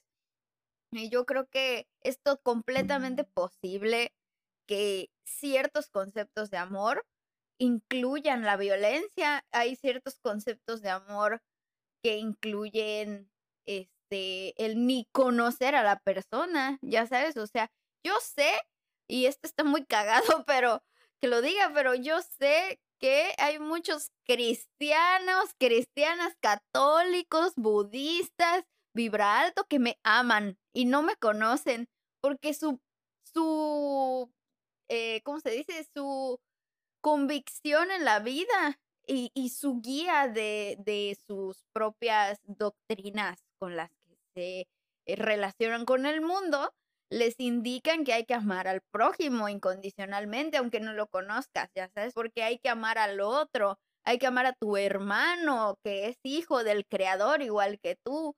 Y de verdad nos aman, ya sabes, y ni siquiera nos topan. Y, pues la neta no, o sea, eh, no es un amor que yo comparto ese mismo concepto para nada, pero es su concepto y es su forma y lo están intentando, ya sabes. Y, y creo que entre menos nos conozcan, más no fácil es amarnos porque, pues, Porque como una que no vez que tienen te que... conoces, hijo, Sí, porque no, hermana, no. me vas a odiar. Ni yo misma, eh, Ni yo misma ni me yo misma me soporto. sopa. Sí, definitivamente. O sea, es que sí, ya sabes, así nos pasa un chingo, ya sabes, como que yo sí he sentido también como, pues, por ejemplo, mi pareja me ama un chingo, ¿no? Así, lo, lo siento bien cabrón y, y pues yo no sé si yo me amo tanto como creo que me amo porque pues no sé si ni siquiera me puedo cumplir mis necesidades básicas, ¿no? Porque estoy en un punto de ansiedad extrema o lo que sea y ni siquiera puedo cubrir eso, pero él sí, o sea, él sí puede llegar y hacer cosas económicas por mí, porque tiene una situación económica mejor que la mía. Entonces, es porque yo no me amo tanto, ya sabes, o sea, como que hay ciertas ahí cosas que si nos si nos vamos a estos conceptos de los cuales nos estamos basando para definir lo que es el amor propio según los conceptos de allá afuera, entonces probablemente pareciera que, que efectivamente él podría amarme más de lo que yo me amo, ¿no? O sea, porque, ajá, pues no sé, las capacidades o las necesidades a cubrir o lo que sea, e, él, lo podría hacer por mí, ¿no? O sea, si, quisiera, si yo se lo permito, ya sabes. Pero pues yo estoy así en un modo como de, oh, no, por favor, necesito ser independiente, no, no cubras esto por mí, ya sabes, y es como, bueno, no importa. Déjate querer. Ah. sí, y es como, bueno, no importa, bueno, si quieres que yo lo haga, así lo puedo hacer, y es como, mm, gracias por tanto. Pues, no me lo merezco. no, no, no. que de, de eso, eh, o sea, sí concuerdo, ¿no? Hay personas, y en el, el episodio pasado, donde hablábamos de adultocentrismo, justamente mencionaste eso, ¿no? A veces desde el amor eh, que como adultos hacia los niños eh, la cagamos también, o sea, el amor tampoco lo podemos, lo, lo debemos idealizar, no creo ni por ni por mucho que sea algo este perfecto. Y, y, lo que te decía, no sé si hay niveles de querer bien o querer mal, pero creo que hasta cierto punto sí un poquito y mm, creo que no, no podemos meternos en el tema de qué es el amor porque no, o sea, no sé. Que vayan al episodio del amor romántico, ahí hay contexto. Ajá, pero por ejemplo está lo del amor romántico, que yo ya no lo yo hoy ya no lo considero ni siquiera amor. O sea, es algo que ha pervertido lo que en mi concepto muy abstracto es el amor. Este, entonces, definitivamente creo que si aprendemos a amar, podemos aprender a amar mal, o sea, no, no, no sé, o sea, como mal entre comillas. Como mal entre comillas en el sentido de que pues, pues no sabemos o, o, nos, o, estamos eh, bombardeados por qué es el amor romántico o por eh, cómo tenés que cuidar a tus hijos y pues el adultocentrismo, son, es muy complicado, ¿no? Entonces, entre comillas, amamos, puede, puede ser que no aprendamos del todo bien o estamos atravesados por muchas cosas. Ajá, o sea, lo que decíamos hace un momento, ¿no? De haber crecido, por ejemplo, en una secta o en una religión que te enseña que amar es bien, es así, así y así. Es ama, pero si es hetero.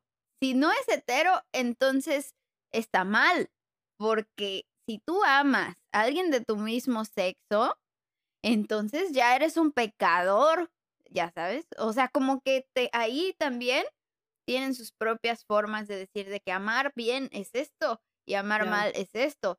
Y pues tú, según como tú creciste ahí, crees que estás amando bien o que estás amando mal según pues estas dogmas del amor. Pero ajá, el punto es que podemos amar, como dices, de distintas formas dependiendo de cómo aprendemos a que sí o a que no, tanto en la exploración como también en la observación de cómo funciona para otras personas, ¿no? O sea, yo sí he aprendido a amar desde observar cómo, por ejemplo, mi mejor amigo me ama a mí, ya sabes, así de que eso sí, o sea, el hecho de que él llegue y me diga, vente a la playa conmigo y, vamos a comer pescadito y así es un amor que nadie más me da, ya sabes, es una forma de amor de decir, vente, vamos a, a estar tranquilos, ya trabajamos mucho, ahora vamos a divertirnos, es como un tipo de amor que no, que no me lo da otra persona, eh, pero también hay otro amor distinto que es como el de,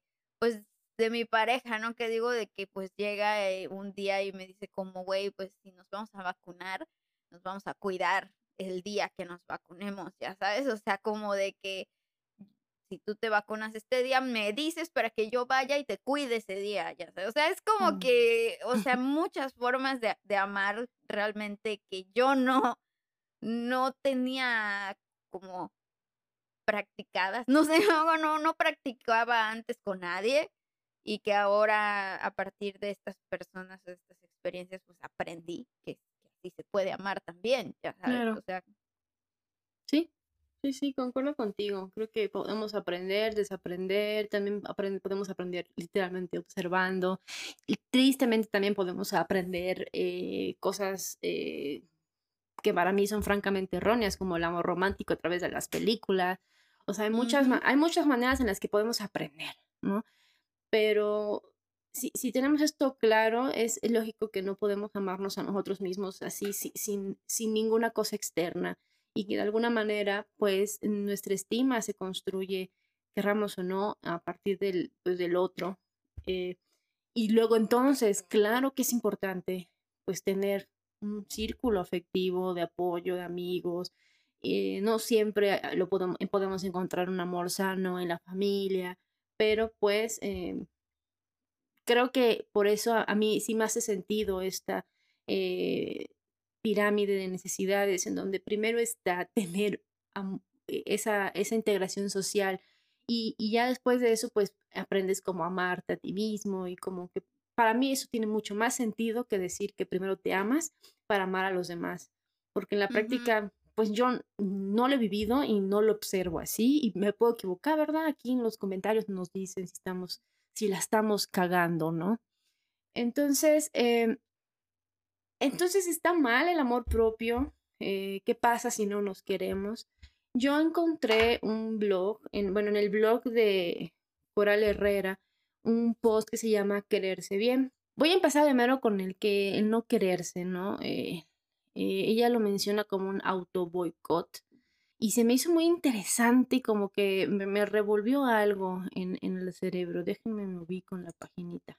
Ahí está. Oh, Autocastigo y autoboicot lo llama ella. El autocastigo es la peor arma en la guerra contra nosotras mismas, pero la utilizamos a diario sin ningún pudor. La práctica de autoboicot es de las más corrientes en nuestra cultura patriarcal nos construimos muros y barreras al disfrute porque tenemos miedo a ser felices y estar bien y porque nuestra cultura sublima el placer sadomasoquista del sufrimiento. Pero bueno, ya esta es la parte como que más me aclaró es todo lo que les leí. Una mujer que se autodestruye es una mujer poética, como Virginia Woolf, como Janis Joplin o como Amy Winehouse.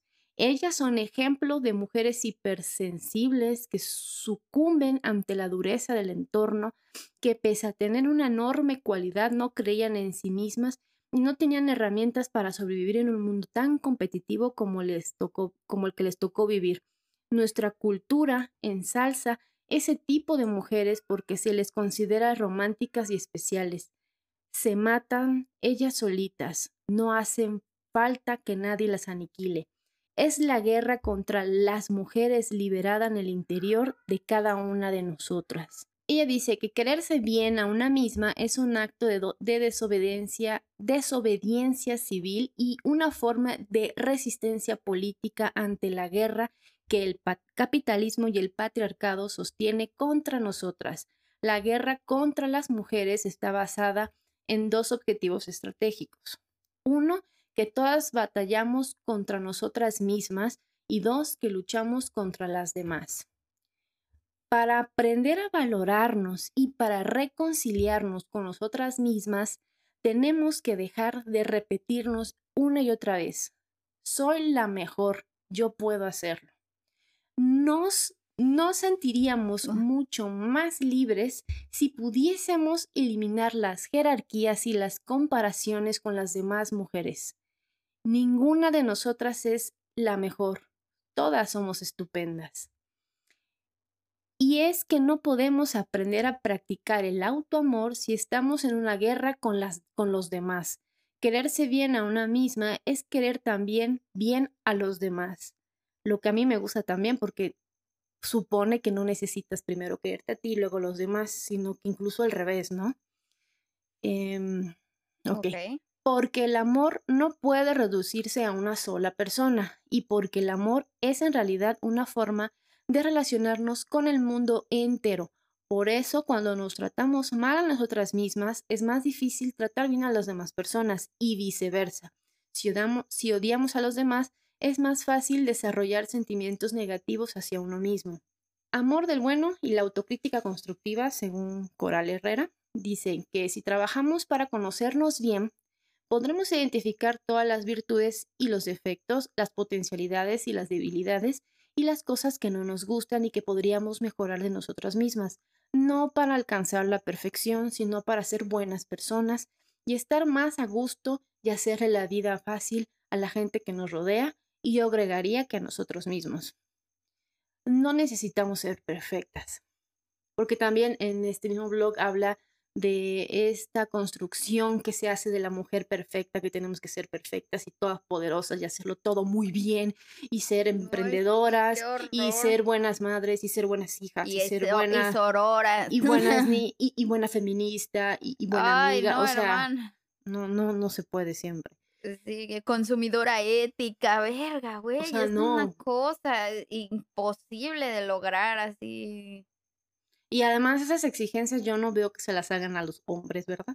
Ajá. Porque, o sea, ser una activista feminista y estar luchando contra los feminicidios, no basta, tienes que ser vegana, tienes que ser espiritual y vivir alto y a la vez vivir abajo, o sea, no, podemos con si no eres un ser oscuro. dejen de exigirle a las compas perfección, no, no, eso también es algo muy patriarcal. este, Yo.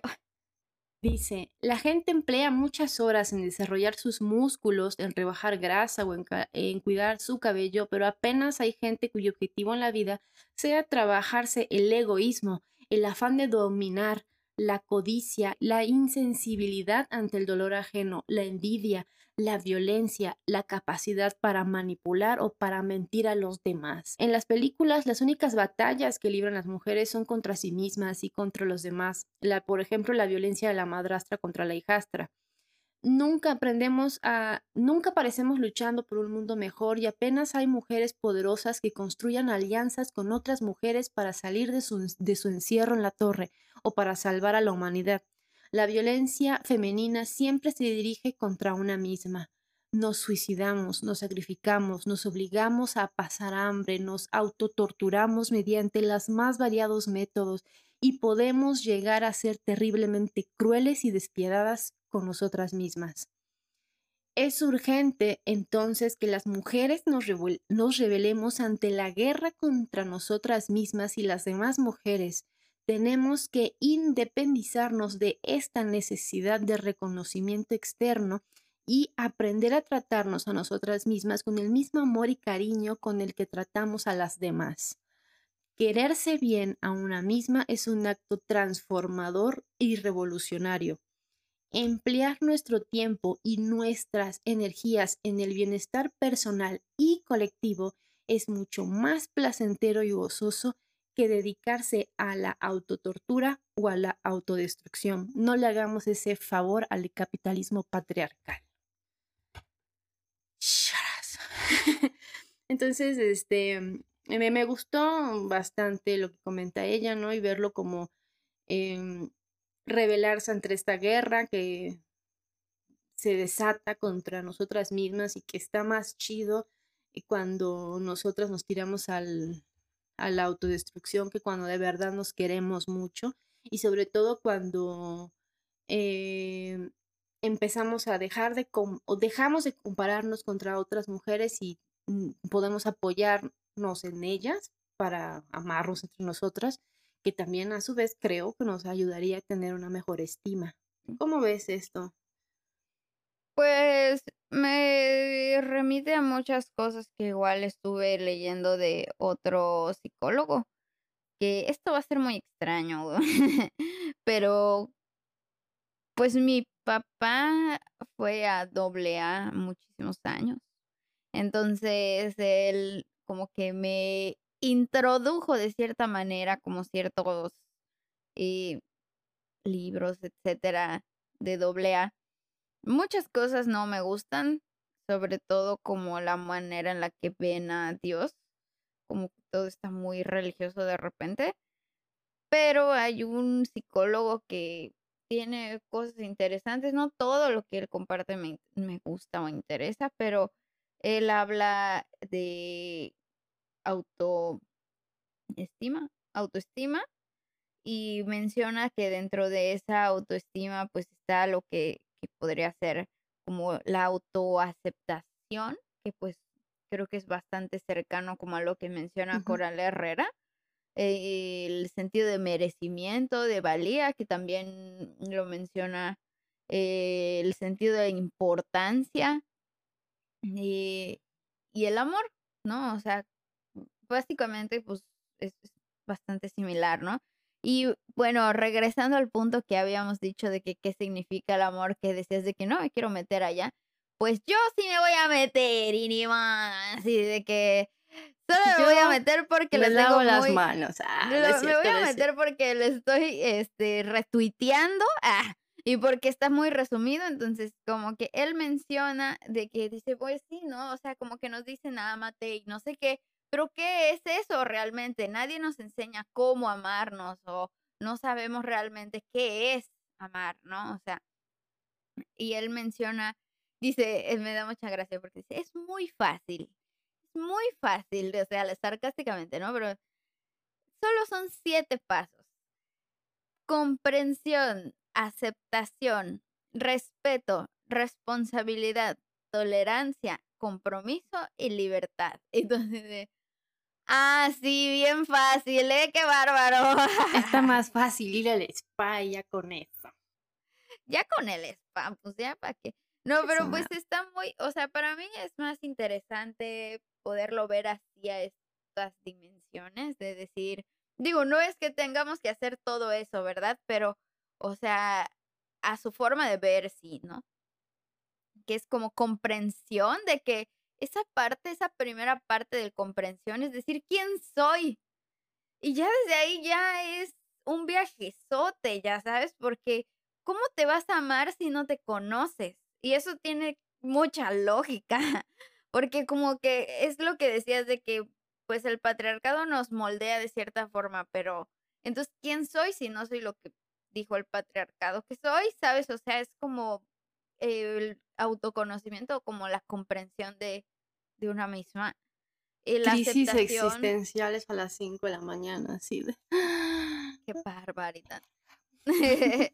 y tenemos como esta, vo- este otro punto de, de la aceptación que es muy similar a lo que yo estaba diciendo al inicio del, del episodio, ¿no? Como de que qué vergas, cómo se acepta a una misma, o sea, qué significa y tiene parte que ver un poco del admitir quién soy, de entender o comprender, pero luego pasar a aceptar, que es como un proceso, no es nada más así como, ah, pues ya me acepto, ya sabes, o sea, puede uno saber que, por ejemplo, es bisexual o pansexual en mi caso, pero puede que yo no me acepte aunque sepa que lo soy, ya sabes. Entonces es como algo más allá la aceptación que simplemente la pura admisión de lo que somos, ¿no? O sea, también el respeto, que ese es un punto que yo he estado manejando desde hace unos años para acá, muy, cada vez más estrictamente.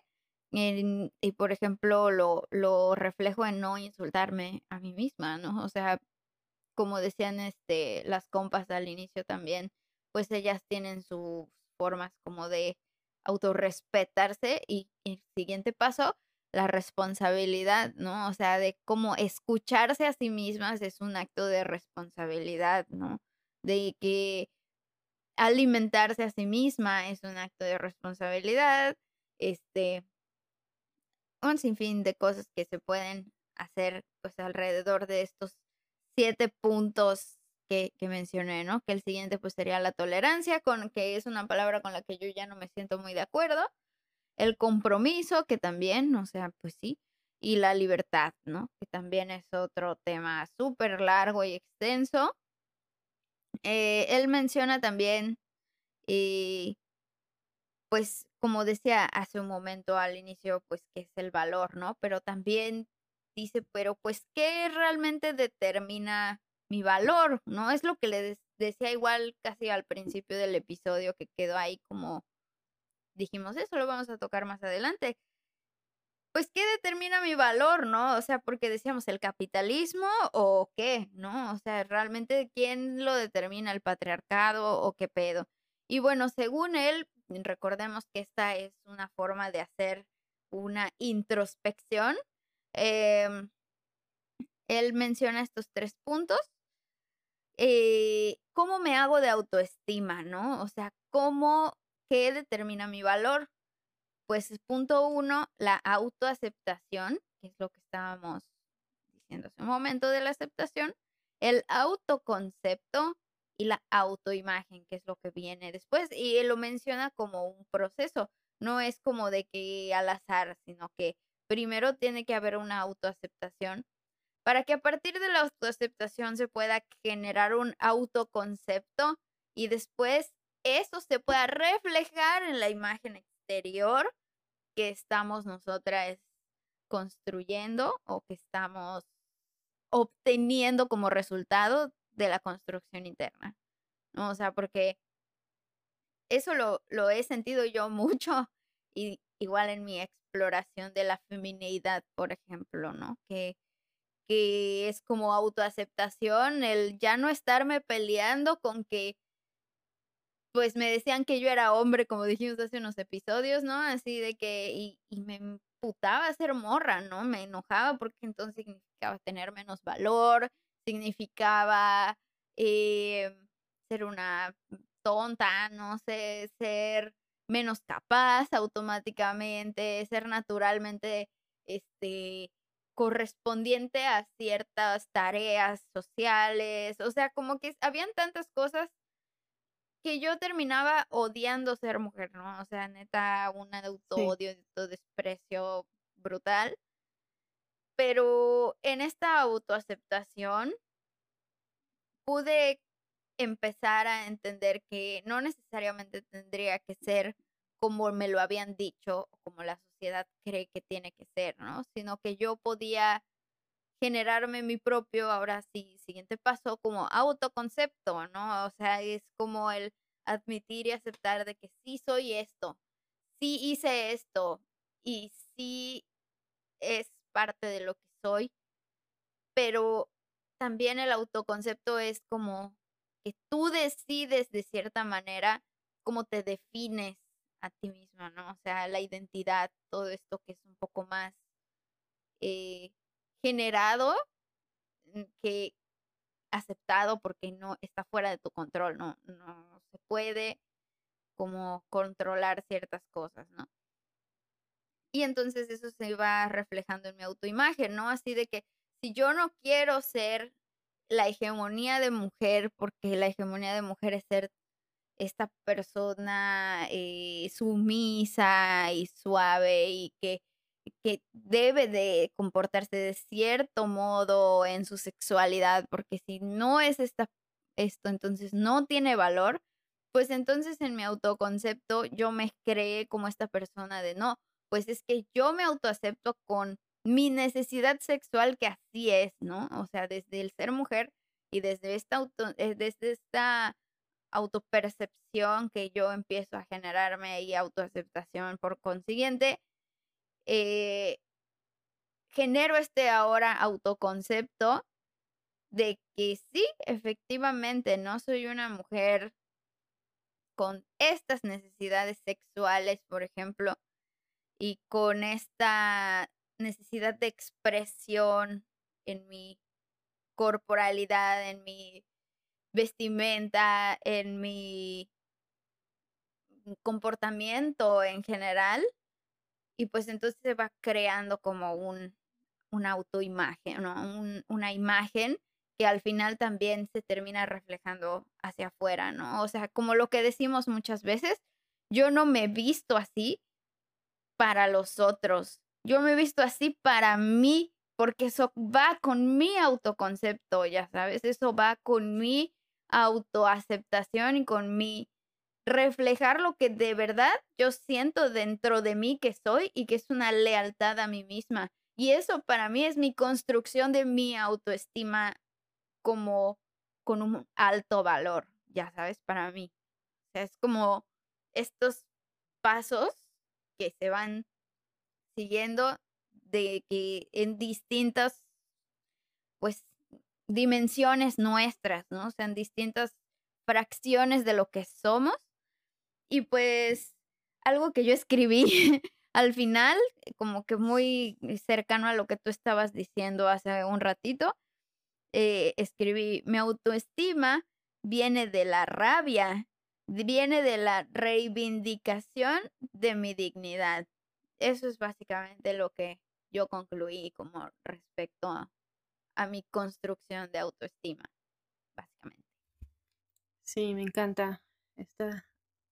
Me encanta eso de es que justo lo había pensado, yo no lo había aterrizado, ¿no? De que para empezar a tener autoestima y poder eh, autoamarnos, era necesario primero conocernos bien y, y conocernos es un proceso que incluso fue largo y que probablemente nunca acaba porque a veces vamos mutando, ¿no? Este, o sea, vamos cambiando un poquito, un muchito.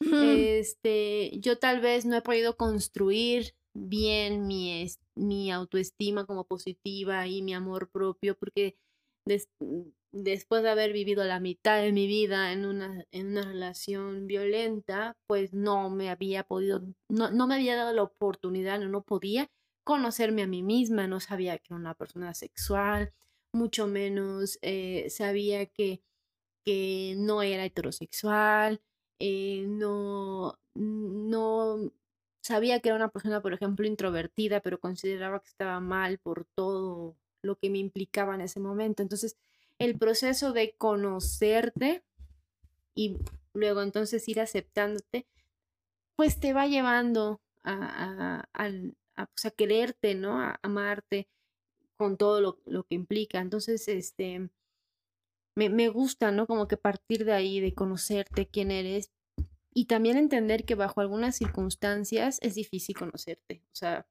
no, no, no puedes darte el lujo de conocerte en ciertas circunstancias de la vida, eh, tal vez de precariedad, de violencia, de etcétera, etcétera.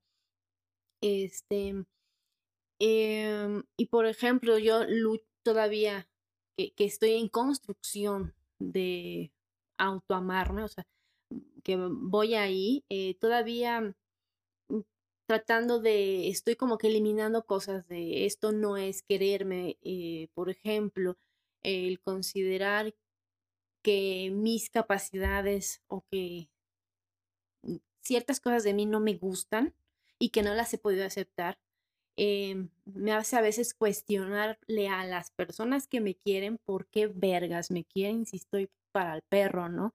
Y, por ejemplo, a Luis le pregunto mucho, güey, ¿por qué me quieres si soy, si hablo mucho y, y si me debrayo y un día amanezco y, y, estoy así, o sea, soy un puto desmadre y un caos, mi cabeza está como que eh, todo el tiempo. Y, y a veces al principio eh, su respuesta siempre fue, no, pues porque eres tú y ya, ¿no? Y al principio me, me, frustraba esa respuesta porque yo esperaba que me dijera, no, pues porque eres una mujer inteligente y capaz y la chingada. Este, pero ahora valoro mucho que simplemente me diga, no, porque eres tú. O sea, no importa cómo vayas a ser mañana, porque él ha vivido conmigo una transformación, o sea, mía. Este, y si él si, o sea, si, si, lo que él sintiera, por ejemplo, o mi mamá, eh, va, se cimentara en quererme porque soy de cierta forma, pues mañana tal vez ya no me van a querer porque ya cambié, ¿no? O porque ya no pienso igual, o porque decidí ya no seguir estudiando, entonces ya no soy esa persona que era hace tres, cuatro años que me dedicaba a la ciencia.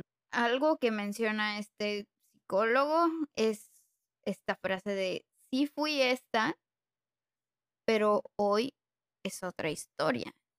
O sea, porque él menciona quién soy, ¿no? O sea, y menciona que tú eres el presente, como lo que estás diciendo, ¿no? Así de que es que yo soy esta ahora.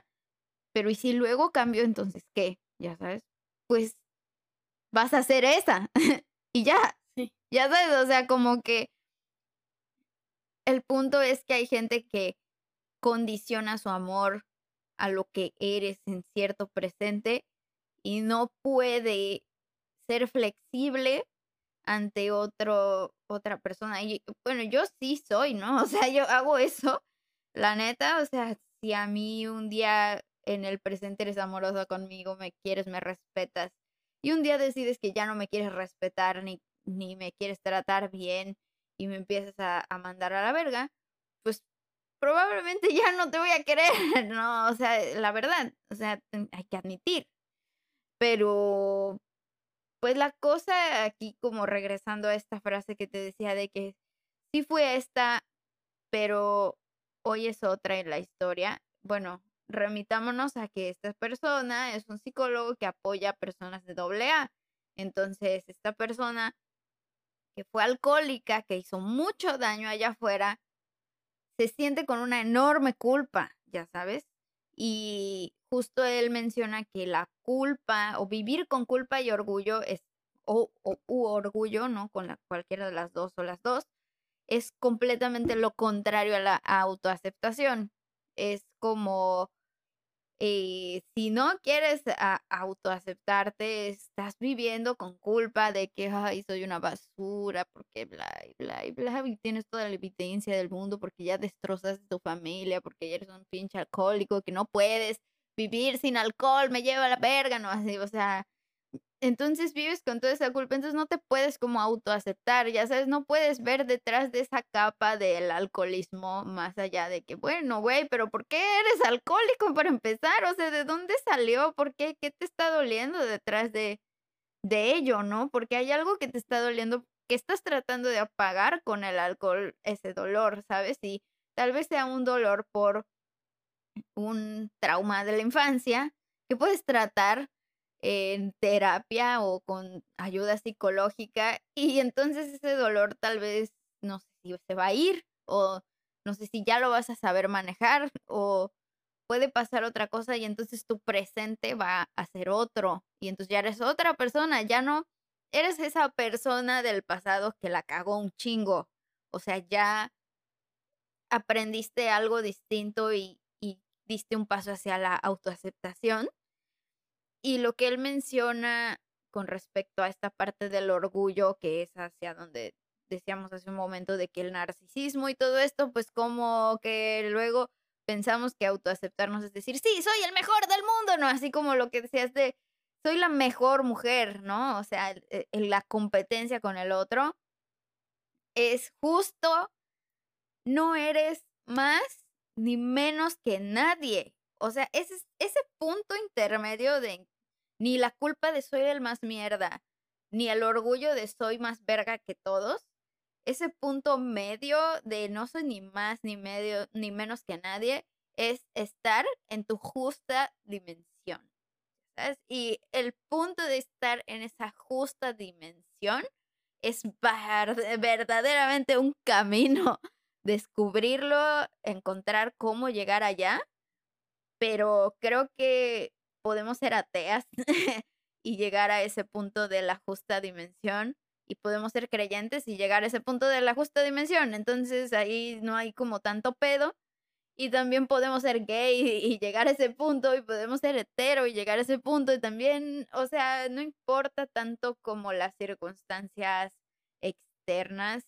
Creo que es un punto que no va de el patriarcado, un mandato del patriarcado llegar a la justa dimensión, creo que se brinca esa, esa otra estructura también. Entonces, pues es algo ahí que, que yo dejo ahí como sobre la mesa, que va hacia una situación de autoestima o de autoamor o de autocuidado que, que va más allá de un spa que va más allá de un ser buena por, o sea, ser, tener una buena autoestima porque tu trabajo es eh, lo de que siempre soñaste, porque no siempre se puede, ¿verdad?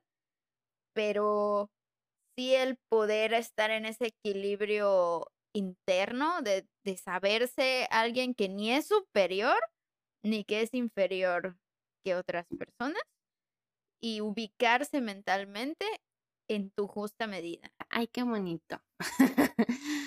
este es un tema que da para mucho, mucha conversación y este episodio creo que va a ser particularmente largo. Ay, espero eh que haya mucho, mucho chisme en el chat en vivo en esta ocasión porque amerita. Sí, estaría padre que nos cuenten como sus experiencias de, de autoconocimiento, de amor propio, que de plano no, el amor propio no es para mí, me odio a la verga, y este, o cómo lo viven, o, o, no sé, eh, porque creo que hay muchas experiencias en de las que todos podemos aprender este, y que son sumamente valiosas. Em, ¿Te gustaría cerrar con algo?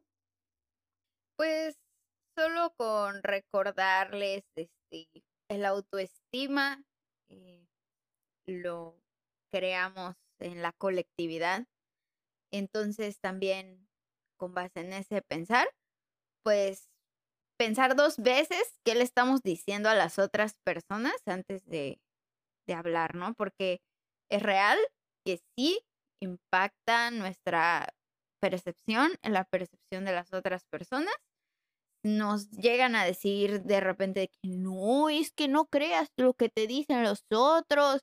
Y ay, no, es que tú siempre te dejas llevar por lo que dicen los demás. Ay, no, es que te es que tú siempre eres de las que este, te preocupa demasiado lo que digan los otros de ti, que no sé qué, no.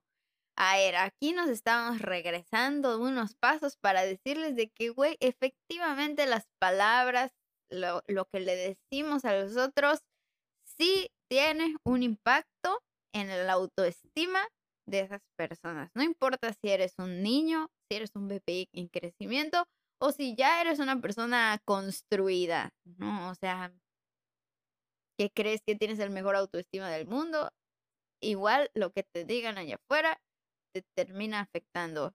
Algo que así como ejemplo respecto a eso, que estuve viendo en un episodio de Nicho, Nicho Peñavera, es eh, del episodio del racismo, es como efectivamente las personas racializadas tienen una autopercepción muy herida porque justamente las personas blancas sean, bueno, blancas que creen en este supremacismo blanco, se han dedicado a chingar. es la mejor palabra que puedo ocupar. A chingarles el autoestima. Horrible. Horrible. Desde, desde la construcción de la policía, así para criminalizarles, hasta la educación y el acceso a el, negar el acceso a la educación. Eh, en un chorro de, de, espacios se nota esa, ese minar el autoestima de las personas racializadas, ¿no? El asegurar este supremacismo blanco por medio del ataque a la autoestima de las personas racializadas. Así que, hermanas, no se sientan mal por creer que es su culpa o algo así, porque no es cierto. No es cierto, es real que esas, esas expresiones sí construyen su autopercepción y su autoestima. Entonces, sigan luchando por Jesucristo. Digo, sigan luchando.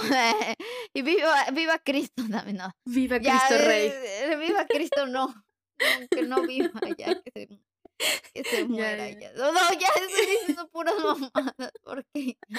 No, porque resucita. No, a ah. ver, ya, que sigan en su lucha, que sigan porque es verdad que sí, esas expresiones que hay allá afuera afectan a la autoestima. Y lo mismo con las mujeres que nos han jodido el autoestima horriblemente los hombres diciéndonos mil y una mamadas de que para que nos sintamos mal. Entonces, sigamos adelante con nuestras posturas porque efectivamente sí nos construimos unos con los Entonces, si ya nada más que agregar, recuerden que si les gustó, denle manita arriba, comenten, compartan, suscríbanse y activen la campanita para que podamos crear más contenido blasfemo para ustedes. Gracias por escucharnos. Esto fue Las Brujas Blasfemas, su nuevo podcast favorito. Adiós. Ni eso puedo hacer bien, me odio. Ámense, vayan al spa ámense los unos a los otros y comen todo. Mámense, pero el culo a la verga, esa es mi forma de amar a la verga. Ah, Hágalo.